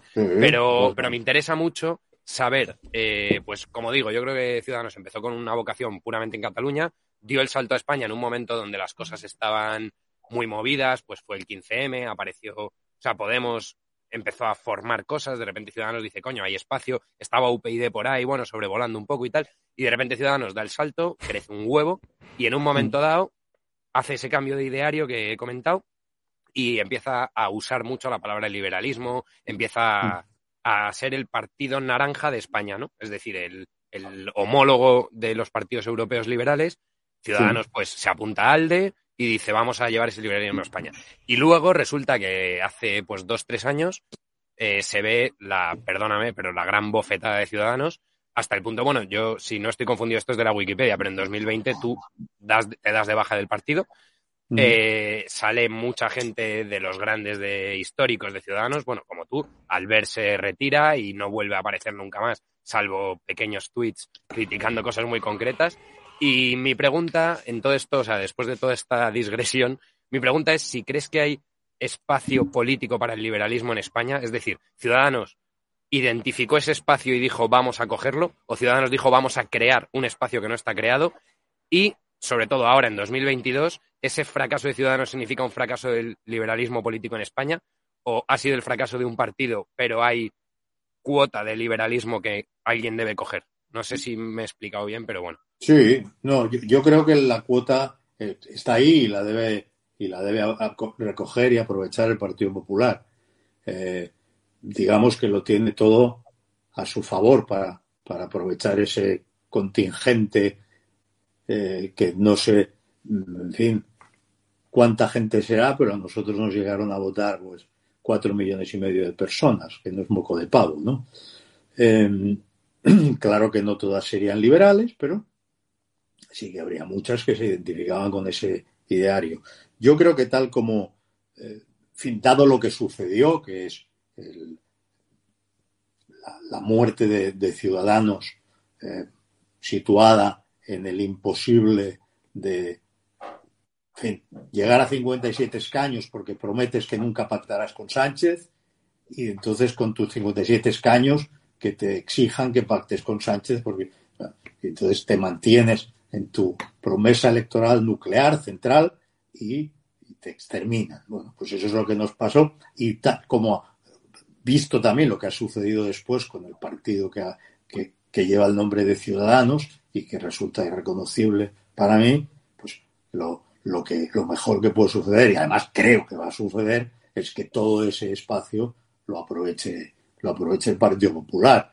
Eh, quizá no pueda hacer nunca más lo que hizo Aznar, que es aglutinar a toda la no izquierda, pero lo que lo digo porque Vox está ahí para quedarse, pero lo que sí puede hacer es que cualquier liberal, incluso, y esa será la clave, aquellos socialdemócratas que no estén eh, por la labor de, pactar eternamente con los que quieren romper la nación eh, y arruinarla, pues que también le voten a, él, ¿no? Luego, pues los democristianos, la, la derecha, eh, la derecha, digamos, como te diría, que no, que no pone mucho acento en las cuestiones en las cuestiones ideológicas y tal. Y digamos una derecha económica no conservadora. Vamos sí, La derechita de Loite que dice Pedro, ¿no?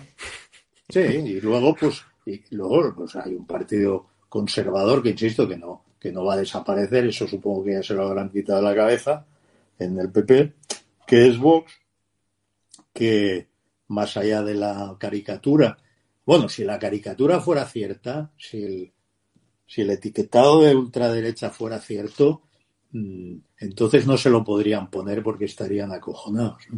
Eh, pues si hubiera tanta ultraderecha en España, iban a, plantarle cara pronto a Vox y a ridiculizarlo eh, todos los días en todos los programas de televisión. ¿no?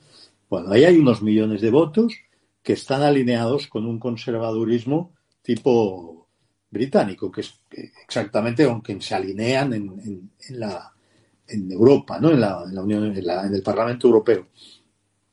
Y que eh, no solo recoge eso, sino que recoge también el voto de, por ejemplo, aquellos catalanes que van a votar a quien plante cara al nacionalismo, de verdad, a cara de perro y de frente como eso dejó de hacerlo Ciudadanos y dejó de hacerlo el PP, pues ahí tiene otra parte del caladero de votos Vox.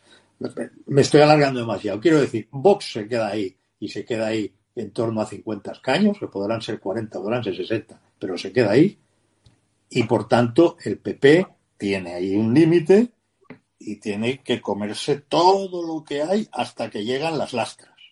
O sea, hasta las lastras, ¿eh? las, las, la, el socialismo de machamartillo, porque en mi casa es lo que votaban y siempre votaré eso, hasta ahí tiene todo un espacio que debe apoderarse de él Pablo Casado. Oye, Juan Carlos, una pregunta. Eh, ¿Con esto te parece que Vox puede liarla como para que le pase lo mismo que a Ciudadanos y que le está pasando a Podemos ahora? Eh, esa es una No, pregunta. no. La otra pregunta es, o sea, ¿tú crees No que viene para quedarse o que pueden cometer un error tan grande como para desaparecer Hombre. como les está pasando a estos dos? Bueno, Yo obviamente es un de- error. Y luego la otra de pregunta es, decir que, que viene crees que puede para crecer? quedarse. vale, o sea, que piensas, piensas así. Sí, sí. Vale. ¿Y, y, y qué potencialidad de crecimiento le des a Vox? Eso ahora mismo está como en un 18%, ¿no? Me parece. No lo sé, eso yo no tengo, eh, digamos, la, la- no manejo las estadísticas y los sondeos ahora como los manejaba cuando me dedicaba a la política. Por tanto, lo digo un poco grosso modo.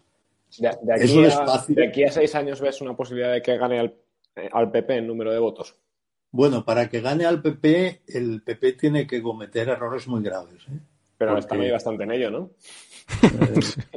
Un error muy grave fue que creerse que podían eh, anular al- a Vox y, y- y comerse todo su espacio, que es el error de aquel famoso eh, fa- mm, discurso de infausto recuerdo eh, de la moción de censura de Vox. Pisotear la sangre de las víctimas. Eso solo, eso solo lo haces cuando te crees que realmente puedes exterminar al enemigo. Bueno, exterminar en sentido figurado. Y que te comerás todo su espacio. O sea, se- mm, eso es un error garrafal porque muchos ya veíamos que eso no iba a ser así de ninguna de las maneras.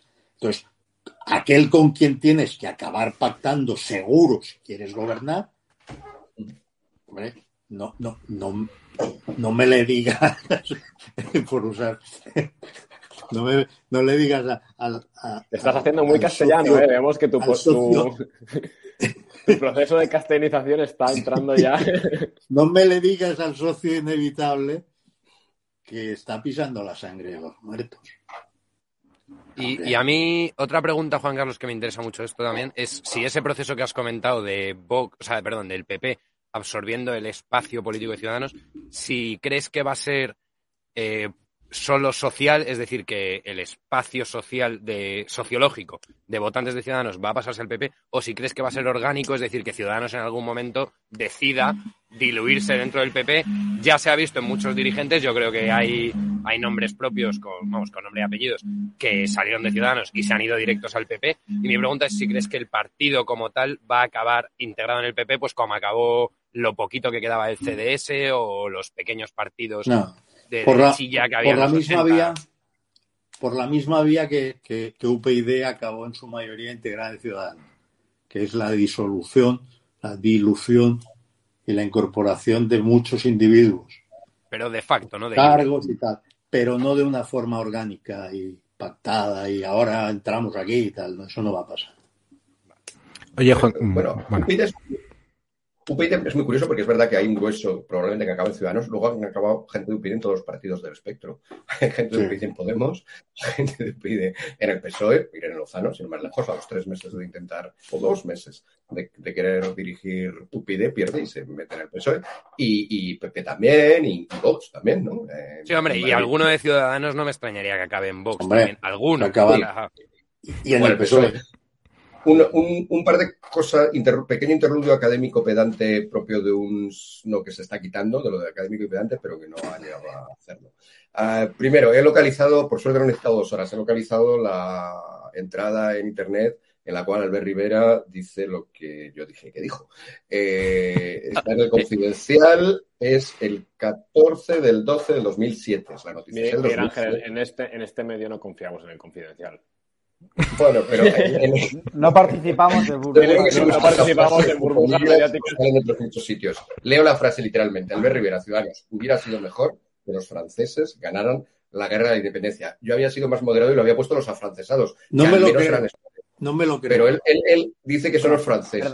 Escucha, Si me permites, eh, Juan No me lo Carlos, creo. en la página web de creo en la que parte... que estas cosas se decían, que además que el argumento que da es muy bueno, o sea, es muy de esa época. El Es bulo del gabacho. Frente a los carlistas, bueno, mete aquí algo de los carlistas, ya sabemos que viene después, pero bueno, dice, frente a los privilegios carlistas como el cupo vasco, pues entonces esos se revelaban, pues, eh, como pues por una cosa de Estado de Derecho, de igualdad, de República Francesa. a ver, la frase habría sido mejor. Es normal que estés del lado de lo- O sea, ya digo, es que yo Que no me la creo. ninguna Te puedes perplejidad. poner como quieras, no me la creo.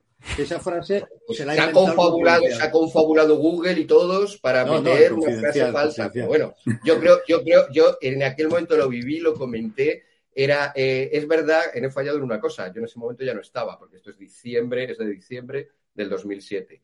Yo ya no estaba, yo estaba en UPyD. Por, y, y pequeño otro matiz. Eh, pues también, si no, nadie se lo va a creer, pero, pero este escepticismo es muy poco, muy poco racionalista. Cuidado. Este escepticismo generalizado. Eh, la cuestión del liberalismo en, en Ciudadanos. En realidad, Ciudadanos ya tiene en su diario originario el término liberalismo como algo que va a defender. Lo que pasa es que en el año 2006, lo que pasa es que lo combina, de hecho en esta noticia casualmente más abajo también hablan de ello, lo combina con socialdemocracia, o sea, intenta mm, eh, recoger, y de hecho lo hace, coge a socialdemócratas y coge a liberales, ¿vale?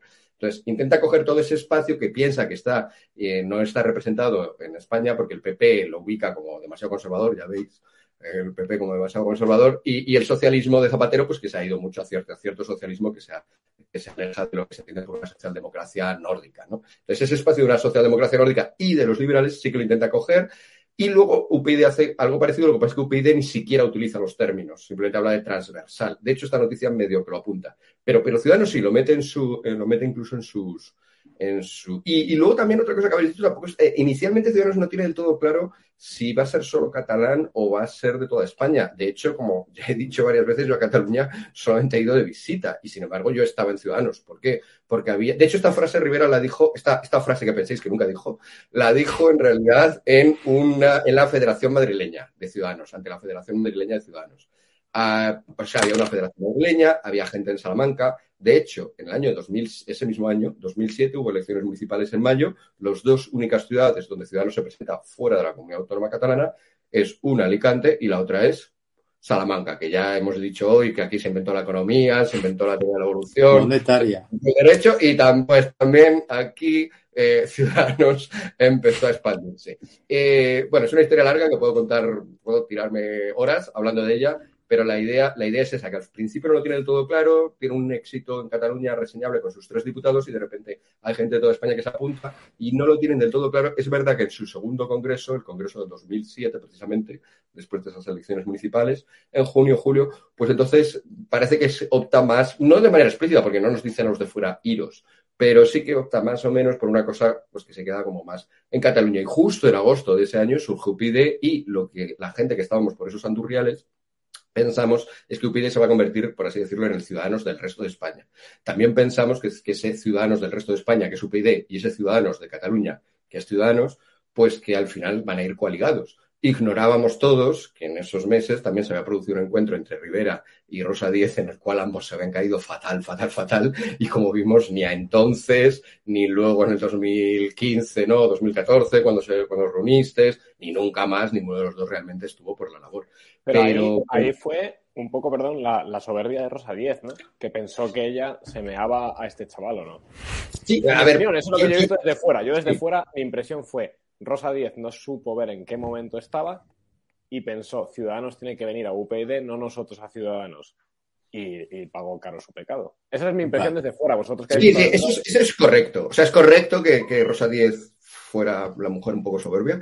Eh, es correcto que en aquel momento pensaba que lo de Ciudadanos no iba a triunfar, porque ya esta batalla se había producido en ese año, en el 2007-2008. O sea, Albert Rivera hace estas declaraciones que pensáis que nunca dijo, pero las declaraciones estas las dice en la campaña electoral eh, previa al 2008. Es diciembre del 2007, está ahí, las, las elecciones del, dos- de marzo, del, del 1 de marzo del 2008 están ahí a la vuelta de la esquina. Entonces, ya ahí se pensaba un poco esto de que quién ganará, Ciudadanos y UPyD. Resulta que ganó a nivel, el único que consiguió diputado, uno, Rosa, y por Madrid, pero consiguió uno, Ciudadanos no lo consiguió, consiguió UPyD. Entonces, y a partir de ahí UPyD mal que bien empieza a crecer en el resto de España, ya digo, Ciudadanos se disuelve prácticamente, aunque quedan unos resistentes ahí, como las islas del Pacífico, japoneses en las islas del Pacífico. Yo luego años después todavía me encontraba en algún pueblo de Cuenca, uno que todavía era de Ciudadanos, pero sí, se disuelve bastante en el resto de España. Nunca dice explícitamente vamos a ser solo catalanes, eh, y luego ya sí es verdad que en el 2014 ya dice vamos a estar en toda España. Pero bueno, y Rosa piensa que va a pasar lo que pasó ahí en esa primera batalla del 2008, pues va a volver a pasar en el 2014-2015, que Ciudadanos no va a salir y que esa soberbia que tú le atribuyes, Jorge, por lo tanto está bien detectada. Pero la raíz última no es ni siquiera esa. La raíz última realmente es que no, no se puede ver. Es que a veces eh, ignoramos. Yo me alegro mucho de haber estado esos años medio política, nunca tuve un cargo público, pero, pero sí que tuve suerte de tener cargos internos de una cierta eh, entidad, entonces veías más. Lo bueno de esos cargos es que ves mucho. Eh, desde fuera de la política y de los partidos se minusvalora muchísimo el componente personal que, es clave.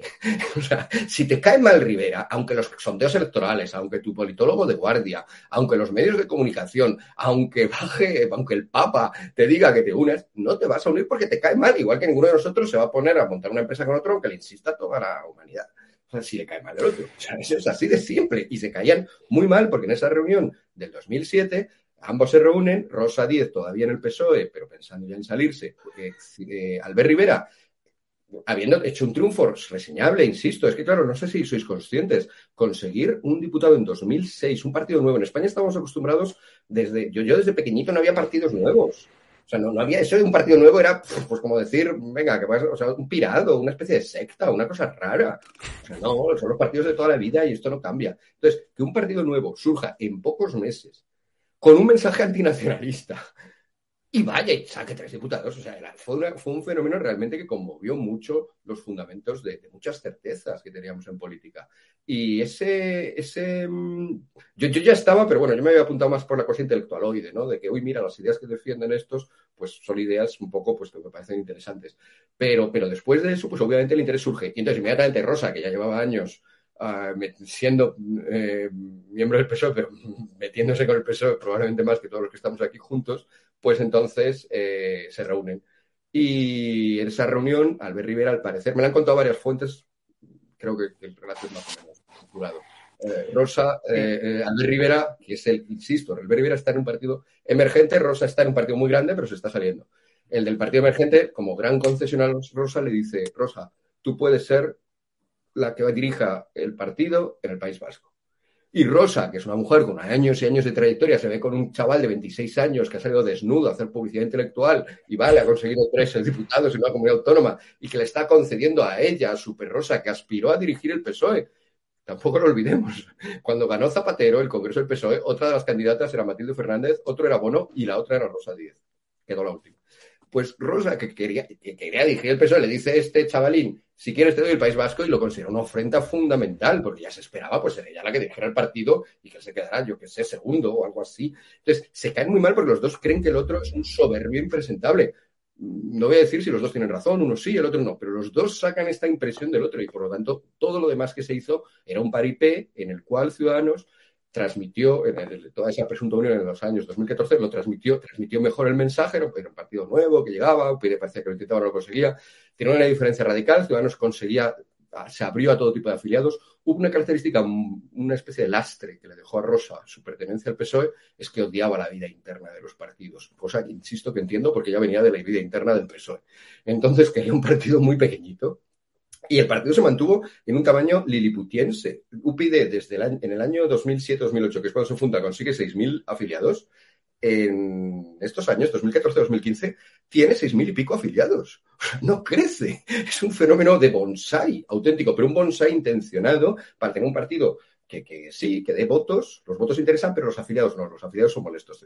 Yo fui un afiliado muy molesto yo cuestionaba, yo protestas, haces votaciones internas, a veces salen cosas en las votaciones internas que no quieren los líderes, todo eso no. Entonces, frente a esa estrategia, en el fondo perdedora, Albert Rivera quería ser presidente del gobierno. Y eso es una estrategia en principio ganadora. Y cuando eres, quieres ser presidente del gobierno, pues tienes un montón de afiliados, coges gente de todo tipo de partidos, algunos más de moralidad más dudosa, otros de moralidad un poquito menos, todo, todo hay que decirlo, pero coges y creas un partido grande y entonces eso, eso, ya se detectó y ahí quedó como lo que tú has dicho, Jorge, o sea, la impresión que tú sacaste, yo ahí sí que, yo que estaba dentro y lo veía, veía que en el fondo se estaba transmitiendo más o menos la verdad, lo que pasa es que no es toda la verdad. Juan Carlos, si me permites, ¿tú crees que, volviendo al tema este que ha dicho Miguel Ángel, del componente personal dentro de los partidos, puede ser también, como ha dicho Jorge, un factor de riesgo para que un partido como, por ejemplo, Vox, eh, así ha pasado un poco con Podemos y con Ciudadanos, que una vez sus dos cabezas visibles más potentes, Pablo Iglesias, y eh, Albert Rivera, desaparezcan, estén perdiendo fuerza? ¿Eso crees que le podría también pasar a Vox o conseguir esa institucionalización más allá del espectro político, ideológico o sociológico que tiene?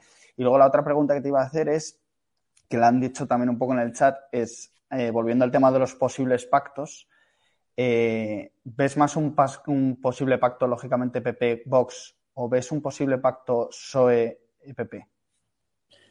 Bueno, si he entendido la primera pregunta, eh, yo creo que tradicionalmente se han llevado bien y han sido amigos Santi Abascal y, Pablo Casado.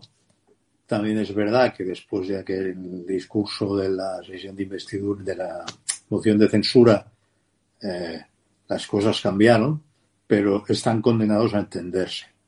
Y están condenados a entenderse porque eh, la única forma de que de que se acabe con el sanchismo, que es un régimen, eh, es un régimen que se caracteriza por eh, la necesidad estructural de aglutinar toda la morralla mm, política. Todos los partidos separatistas, todos los partidos mm, provinciales y provincianos que solo piensan en, el, eh, en la infraestructura de su pueblo, mm, incorporar a la extrema izquierda eh, que no se podría homologar en ningún otro lugar de Europa, pues ahí incorporarla a los gobiernos, etcétera.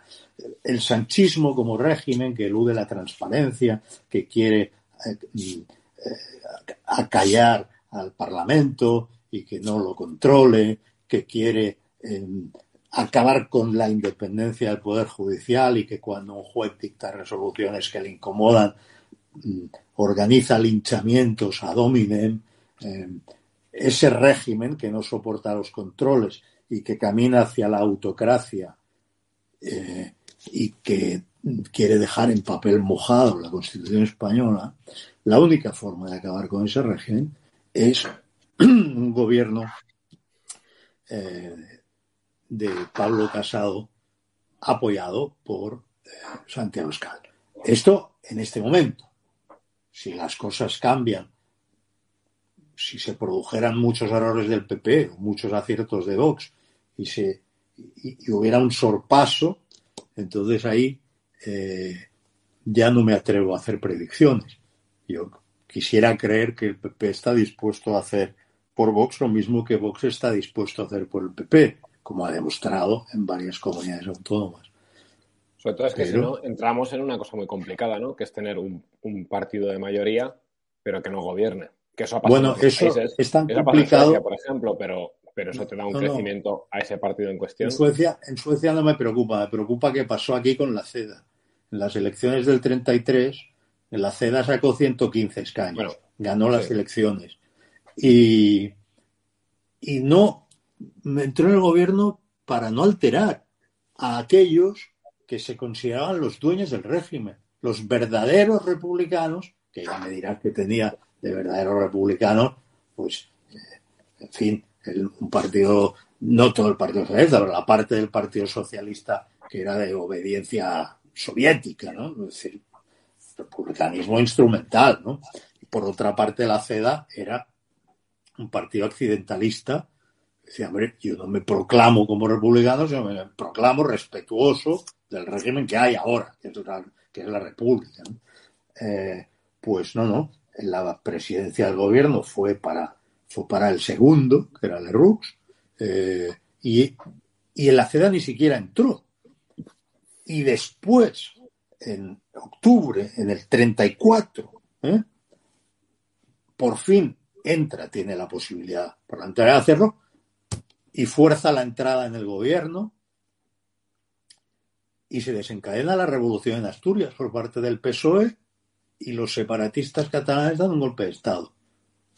O sea, hay tantas cosas que recuerdan, que recuerdan al 33 que uno dice, hombre, gracias a Dios, pues que ha cambiado todo tanto, que existen tanta, bueno, que la sociedad española es tan diferente que por mucho que se reproduzcan complejos, eh, sectarismos y a veces el lenguaje, y por mucho que se quiera mantener vivo el guerra civilismo por parte del gobierno, pues hay cosas que no podrán suceder, pero, pero te pone un poco los pelos de punta, ¿no? Recordar, recordar eso de que hay partidos que no pueden gobernar aunque ganen las elecciones. ¿eh? Bueno, ah, yo quería añadir solo una, dos, dos cosas. Una, eh, dado lo que se ha dicho aquí sobre mi querido Albert Rivera, lo que tenéis que hacer es preguntárselo a él. Exacto, esa es. Preguntárselo a él. Y, dos. Esperamos que vengas con él. Pero es que pasan de las nueve de la noche, son casi las nueve y cuarto. y yo tengo una cita. Ah. Vaya, yo, he ido a abrir una Yo te iba a preguntar si, si, Juan Carlos, si te apuntarías un día a venirte con Albert, porque Albert es un personaje que a mí personalmente me apasiona, sé que a Javi también, o me parece, perdón que hable por ti. Sí, sí, 100%. Eh, y, y, a mí me da mucha pena cómo, bueno, me gusta mucho cómo salió el de la política, me parece que si ya era un tipo grande con esa salida dije, joder, eh, yo me quitaba el sombrero. Hay muchas cosas en política en las que no coincido con él, eh, muchísimas, pero cómo lo hizo, la visión que tuvo, lo joven que era en ese momento que empezó, a mí me parece acojonante. Entonces, si tuviéramos la oportunidad de sentarnos con él y contigo, sería una gran. Pero bueno, eso. Sobre todo para preguntarle lo de los afrancesados, ¿no? Por otro También, claro. la primera pregunta. Eso es lo primero. Pregunta. pues, oye, te hacer una pregunta para ir cortando. Porque pero Jorge, que sean preguntas, sí, de sí o no, si os parece. Vamos, no sé, Juan Carlos, si nos puedes dedicar cinco minutos más y hacemos preguntas de sí o no rapidísimas. Venga, cinco minutos. Venga.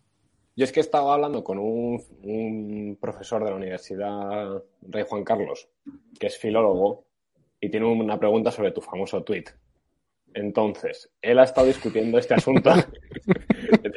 estoy totalmente en serio, ¿eh? O sea, de verdad es un catedrático de la Rey Juan Carlos que ha estado debatiendo con alguien, me ha dicho que no diga con quién, pero con alguien del Instituto Cervantes, de cuál es el sentido real de vosotros traidores me vais a comer la polla por tiempos.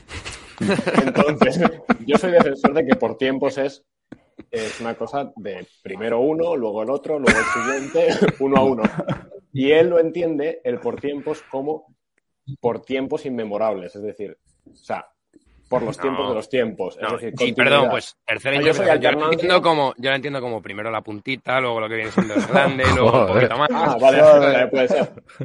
es una cuestión de, de alternancia, una cuestión de continuidad Oye, que le he dicho a mis padres que vieran este directo, tío. Formal. Bueno, pero. Eh, Esto está pensado. esta, es la parte del vídeo en el que Javier ya no puede dejar que su hijo lo vea. Hasta ahora era una cosa para todos los públicos. Menos mal que le acabo de acostar, sí. Entonces, el por tiempos, ¿qué viene? Ah, ¿Viene del mundo de la industria, eh, del motor por tiempos o viene del. Explícanos. Una cosa, lo del, lo del catedrático es un sentido que yo no me había planteado, pero me gusta es decir, por, por tiempos en el sentido de por, por tiempo inmemorial. Me gusta. No, Es, es una expresión sacada de la del, del mundo militar, por tiempos. ¿Qué significa en ese contexto? No, no, no, no me hagas explicar. O sea, esto es claro. la poesía. La poesía no se puede. Porque la poesía... era bastante explícito. Las interpretaciones ya que, las podemos hacer. él fuera, fuera de bromas, este catedrático ha llegado a hacer eh, encuestas entre sus alumnos de cómo lo entendía cada uno.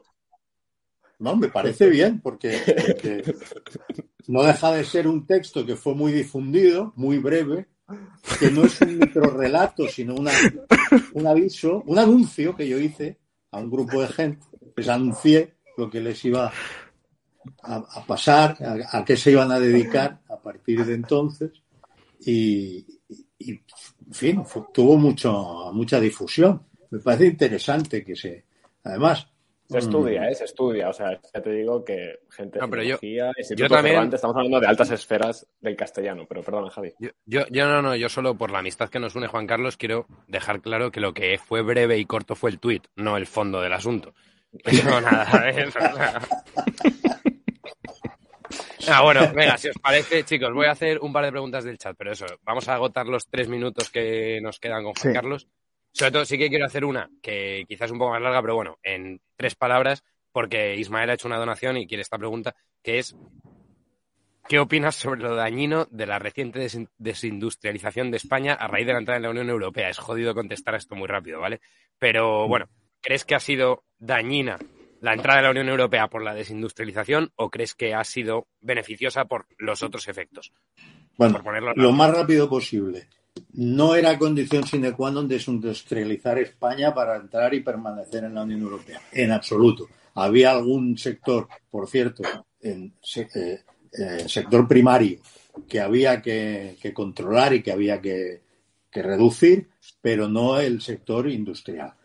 Dicho esto, España eh, es un país mm, de servicios, con más de las dos terceras partes de su economía dependiente de los servicios, y quizá eh, se cometió eh, se cometieron dos errores estratégicos. Uno en los planificadores. Eh, primero por planificar, que ya es un error.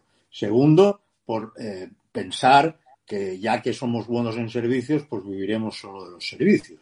Hay razones estratégicas para, para mantener el, el sector secundario poderoso, potente, innovador, competitivo. Esto no quiere decir que España no tenga ese sector. Lo tiene. Tiene una industria competitiva, mm, ahora pequeña, comparativamente reducida. Y luego hay un error que lo cometen los propios empresarios, no los planificadores, y ese error que cometen los empresarios lo comete casi todo, eh, casi toda la industria mundial, que es parte de la globalización, que es ir a buscar los recursos allí donde estén más baratos. Y eh, la instalación masiva de factorías en China, porque la reducción de costes es eh, clarísima, mmm, que lleva a la filosofía incrementalista dentro del management, ¿no? O sea, sobre todo reducir costes, ¿no? Cada vez, bueno, resulta que llega algo que nadie podía imaginar, salvo Bill Gates, que sí lo imaginó, como una pandemia, y resulta que estás en manos de un país eh, difícil, ¿no? Digamos, estás en manos de un nació el virus, además. Así, he intentado Sí, sí, perfecto, vale. mucho. Y yo ya haría solo una última pregunta que es, rapidísima también, porra para las elecciones de Castilla y León, porque es así el evento político que tenemos grande más a corto plazo. Porra, Sí. hablo de a grandísimos rasgos, vamos, ¿cómo crees que va a quedar un poco el tablero en Castilla y León y cómo va a afectar eso a España? Pero nada, en tres palabras. Yo creo que va a quedar con mayoría de, de, del PP bastante clara, con desaparición de ciudadanos, con pero desaparición, desaparición, ¿eh? con eh, necesidad de apoyarse en Vox y con un Vox eh, que va a hacer lo que ha hecho hasta ahora eh, en las comunidades autónomas, que es prestar generosamente su voto en la investidura a cambio de políticas. Eso es lo que creo que va a pasar. ¿Y qué piensas que va a pasar con, con Podemos ahora que se ha ido Pablo Iglesias? ¿Crees que va a haber un hecatombe ahí del sector podemita y va a crecer más Madrid, que se pasará a llamar los verdes en breves, o el Partido Ecologista Español, o, bueno, español no, pero... o Bueno, no, Yolanda está teniendo muchos apoyos, ¿eh? Yolanda, la, la verdad es que la televisión está muy insistente en que Yolanda es alguien. O sea, yo no sé quién era Yolanda Díaz. hasta Bueno, que- los poderes fácticos. Jorge. Los poderes fácticos es verdad que están insistentes, te estoy dando la razón. ¿Crees que con eso se recupera? O sea, ¿los poderes fácticos son suficientemente fuertes como para crear el personaje? O... Bueno, yo creo que hay un, hay un espacio para el neocomunismo o extrema izquierda, llámale como quieras, eh, que en, cuanto se pase por las urnas significará barrer con los nombres y caras de, casi todos los que fueron algo en Podemos y la, la venganza de, de, de don Íñigo, don Íñigo Errejón, eh, la venganza porque dentro de su, no controlándolo él, pero dentro de su campo de acción, eh, pues se, dará, digamos, la primacía dentro de ese sector, que no creo que, que, que sobrepase los 25 escaños a nivel nacional mmm, nunca más. Bueno, nunca más quiere decir en los próximos 10 años. Eh, pero donde no mandará Rejón, mandará eh, la actual ministra de la actual vicepresidenta y donde se querrá dar, como ya se ha insinuado, una imagen de, eh, ¿cómo te diría?, de primacía femenina. Es decir, hay, hay un grupo de mujeres que son las que mandan y que tienen puestos institucionales relevantes y que aplican políticas eh, muy comprometidas en los ámbitos de las causitas que gustan tanto a la izquierda, eh, y digamos, pues, por, vías que yo no me explico, porque yo el atractivo que se le pueda encontrar a Ada Colau o, a Oltra es algo que escapa a mi entendimiento e incluso a mi intuición, por voluntad que le ponga no lo veré nunca, pero es evidente que tienen sus votantes y sus seguidores. Entonces creo que se, que se creará una alternativa a Podemos, que, que, será esa, con afán de morderle al PSOE. O sea que al PSOE le va a pasar lo mismo que, que al PP, que, pero peor. Es decir, el PP necesita a un partido más, el PSOE necesita a la gente que hay a su izquierda y necesita a los, a los nacionalismos periféricos. ¿Y, ¿Y, el PP tirará de Ayuso? Lo preguntaba aquí Adrián antes. Pero ¿Cómo no va a tirar de Ayuso? Pero, lógicamente es un, es un activo impresionante que tiene y lógicamente lo, lo, tiene, que, lo tiene que utilizar. No parece muy por la labor, ¿eh, Juan Carlos? ¿Que ella no está por la labor? Sí. No, no, digo. El PP. No, el PP. El PP. Don Teodoro. Ah, pues, El PP. sí. Déjenle trabajar. Sí, bueno, bueno, bueno. Ya, ya, veremos cuando se acerquen las elecciones. ¿no? Ya lo veremos. Oye, Juan Carlos, te puedo hacer una, una, pregunta personal, no hace falta contestarla si no, si no estás sí. cómodo, pero eh, hace unos meses hubo un acercamiento de ti personal al PP, a la vez desaparecieron bastantes tweets. Eh, ¿Estás tomando pasos en esa dirección o es simplemente... No, no, tiene, es que no tiene nada que ver el, el, esta, es una falacia post hoc ergo propter hoc. No, yo te, yo te pregunto por eso, ¿eh? Yo no, es, no es una falacia, sino yo, que yo te pregunto porque la gente comenta. Yo, yo voy de cara. No, no, la gente no, no es que la gente lo comente, es que lo, es que lo puso un diario que no citaré, lo, lo puso en el titular, como si la cosa, como, o sea, como si fuera indiscutible que tenía que ver una cosa con la otra. No, yo descubrí una aplicación que te borraba todos los tweets de golpe y dije, esto es fantástico, porque yo de, de, tengo 37.000 tweets y vete a saber las, las, cosas que he dicho en el pasado, ¿no? Entonces, pues los pesados, por ejemplo.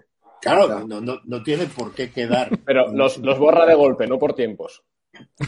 Los borra por tiempos. Los borra a Jürgen le puede interesar esa aplicación. Sí, porque, lo tiene, porque creo que borra, no sé si son 25 o 50.000 cada vez, entonces es por tiempos. Eh, ah, el caso es que los borra todos. Eh, el hecho de que yo borre mis tweets es interpretado por, por un imbécil como, como la intención de que desaparezcan tweets críticos con el PP. Pero vamos a ver. Pero si yo a mi querido Pablo Casado, que es amigo mío, le he dedicado una página en ABC que se llama Caín, yo le dediqué una página que se llamaba Caín. Una de las cosas que aprecio de Pablo Casado es que acepta la crítica con muy buen talante y no pasa nada. Y no pasa nada. Entonces. De hecho, de hecho a Cayetana la hace portavoz nacional del PP justo después de un artículo de Cayetana en El Mundo en el cual se mete con las decisiones que está tomando. Pablo Casado en, en, diciembre, en febrero, sería enero, febrero claro. de 2019, y se mete Cayetana con Ayuso como elección de Pablo que, Casado. ¿Creerse que yo voy a esconder? Community manager. Ha puesto a una community manager. Sí, sí, sí. Creerse que yo voy a ocultar de tweets críticos con el PP cuando es que la crítica al PP está en mis miles de columnas que no se pueden eliminar ni quiero que se eliminen. Yo he sido, a ver, es que aquí la gente se cree que apoyar una, a un partido significa no criticar a ese partido. Como yo no quiero cargos en ningún partido. Mira, yo ya he sido portavoz parlamentario. Entonces, ¿qué es lo siguiente que me puedo ofrecer a mi partido? Hacerme ministro no quiero. Gracias. Si tienen una propuesta más interesante, que, que me lo digan y a lo mejor la aceptaré, pero en principio no me interesa. En principio no me interesa. Yo lo que apoyo es que el Partido Popular y Vox compitan en ideas y juntos sumen más escaños una vez celebradas las elecciones, no antes, juntos, lo digo que sin coalición, sumen más escaños de 175. Eso es lo que yo quiero. Entonces, un día hablaré bien de Vox, otro día hablaré bien del PP, otro día criticaré a Vox y otro día criticaré al PP. Querer ver una clave aquí de oportunidad, de no sé qué, es que ninguna relación con la eliminación de los tweets. Ninguna. Perfecto. Bueno, Juan pues, Carlos, chicos, una, parece- perdona, una Venga. última cosa que es que me, me estoy callando como, pero eh, te, que te quería leer desde el principio dos tweets y luego te digo quién los ha escrito. A ver si tiene- tú tienes alguna pista. Eh, vamos con el primero. Ser liberal no es únicamente defender tu bolsillo frente a intromisiones confiscatorias o arbitrarias. También es defender el multiculturalismo, la discrepancia ideológica o el medio ambiente como pilares esenciales de nuestra convivencia. El rejón. No, yo, lo- yo la parte del medio ambiente no, no estoy de acuerdo de que sea una exigencia de ser liberal. Puedes ser liberal y que te mm, traiga completamente, vamos, al pairo, ¿no? Es decir, mm, eso es alguien, es que el liberalismo, ¿Americano? ¿Americano? al- No, pero caliente. al contrario que el nacionalismo, es una ideología que ha adquirido afortunadamente prestigio. Ya lo tuvo, ¿eh? acordaos de, de, de Indalecio Prieto. Soy socialista a fuer de liberal. O soy liberal a fuer de socialista. Ahora no sé cuál era. Pero Socialista Fuerza Liberal. soy socialista a fuer de liberal. Pero, eh, de nuevo, goza de prestigio y entonces la gente lo atrae hacia sí. El verdadero liberal, yo me he cansado de lo del verdadero liberal. En primer lugar, porque el liberalismo como ideología a mí no me interesa, no quiero ninguna ideología. Me interesa el ideario liberal. ¿eh? El ideario liberal. ¿Es condición sine qua non estar preocupado por el medio ambiente para ser liberal? No, no lo es. Y el multiculturalismo. Tampoco. Esa es, esa es la. Tampoco. ¿no? Vale, eh, Bueno, luego os ¿de digo que de quién es el eh, el tuit es de Ignacio Aguado. Y luego otro, ¿y ese, ese quién es? Llevar, las, llevar la mascarilla en exteriores es de ser demócrata. Es de Eh, llevar la mascarilla en exteriores es de ser demócrata. España Me bola. parece un- una, una tontería, pero vamos, una tontada de, de- de- con mayúsculas. Hay ¿Qué que tendrá que ver? No, no, no os queréis animar a ver quién lo ha podido decir esto. Pero es que es una tontería ojos. es tonta. No es O sea, que- irónico. Feijo. No es irónico. ¿Qué? No es irónico. Feijóo. No, es irónico, es feijo. Es. Feijóo. Mira, Rilsen lo, acepta, lo ha acertado. Bueno, Me señores, confirmas, me confirmas en mis, en mis ideas. En mis... Los prejuicios, ¿no? bueno, si os parece, lo con malo de los esto, con esto que cerramos. no son verdad. Tú, que, Juan Carlos se tiene que marchar, que le estamos quitando ya mucho tiempo y tiene una cita. Si os parece, Querido. con esto cerramos. Yo voy a darte las gracias, Juan Carlos, en nombre de todos, por, bueno, por dedicarnos este rato, por enseñarnos tanto. Yo creo que la conversación ha sido muy amena y te esperamos de vuelta y esperamos que nos traigas al ver, ¿eh? O sea, yo esa me la apunto. Bueno, veremos. eh. Es muy suyo. Bueno, hombre, pero tú le dices que somos unos chavales muy majos, que estamos aquí, me gusto. Están a favor de la Revolución Francesa. Mm, Esa, esa ha mm. picado, ¿eh? Esa ha picado. Bueno, chicos, un abrazo enorme. Muchísimas gracias. Gracias, Juan Carlos. Gracias, Miguel A Ángel. vosotros. Venga. Chao.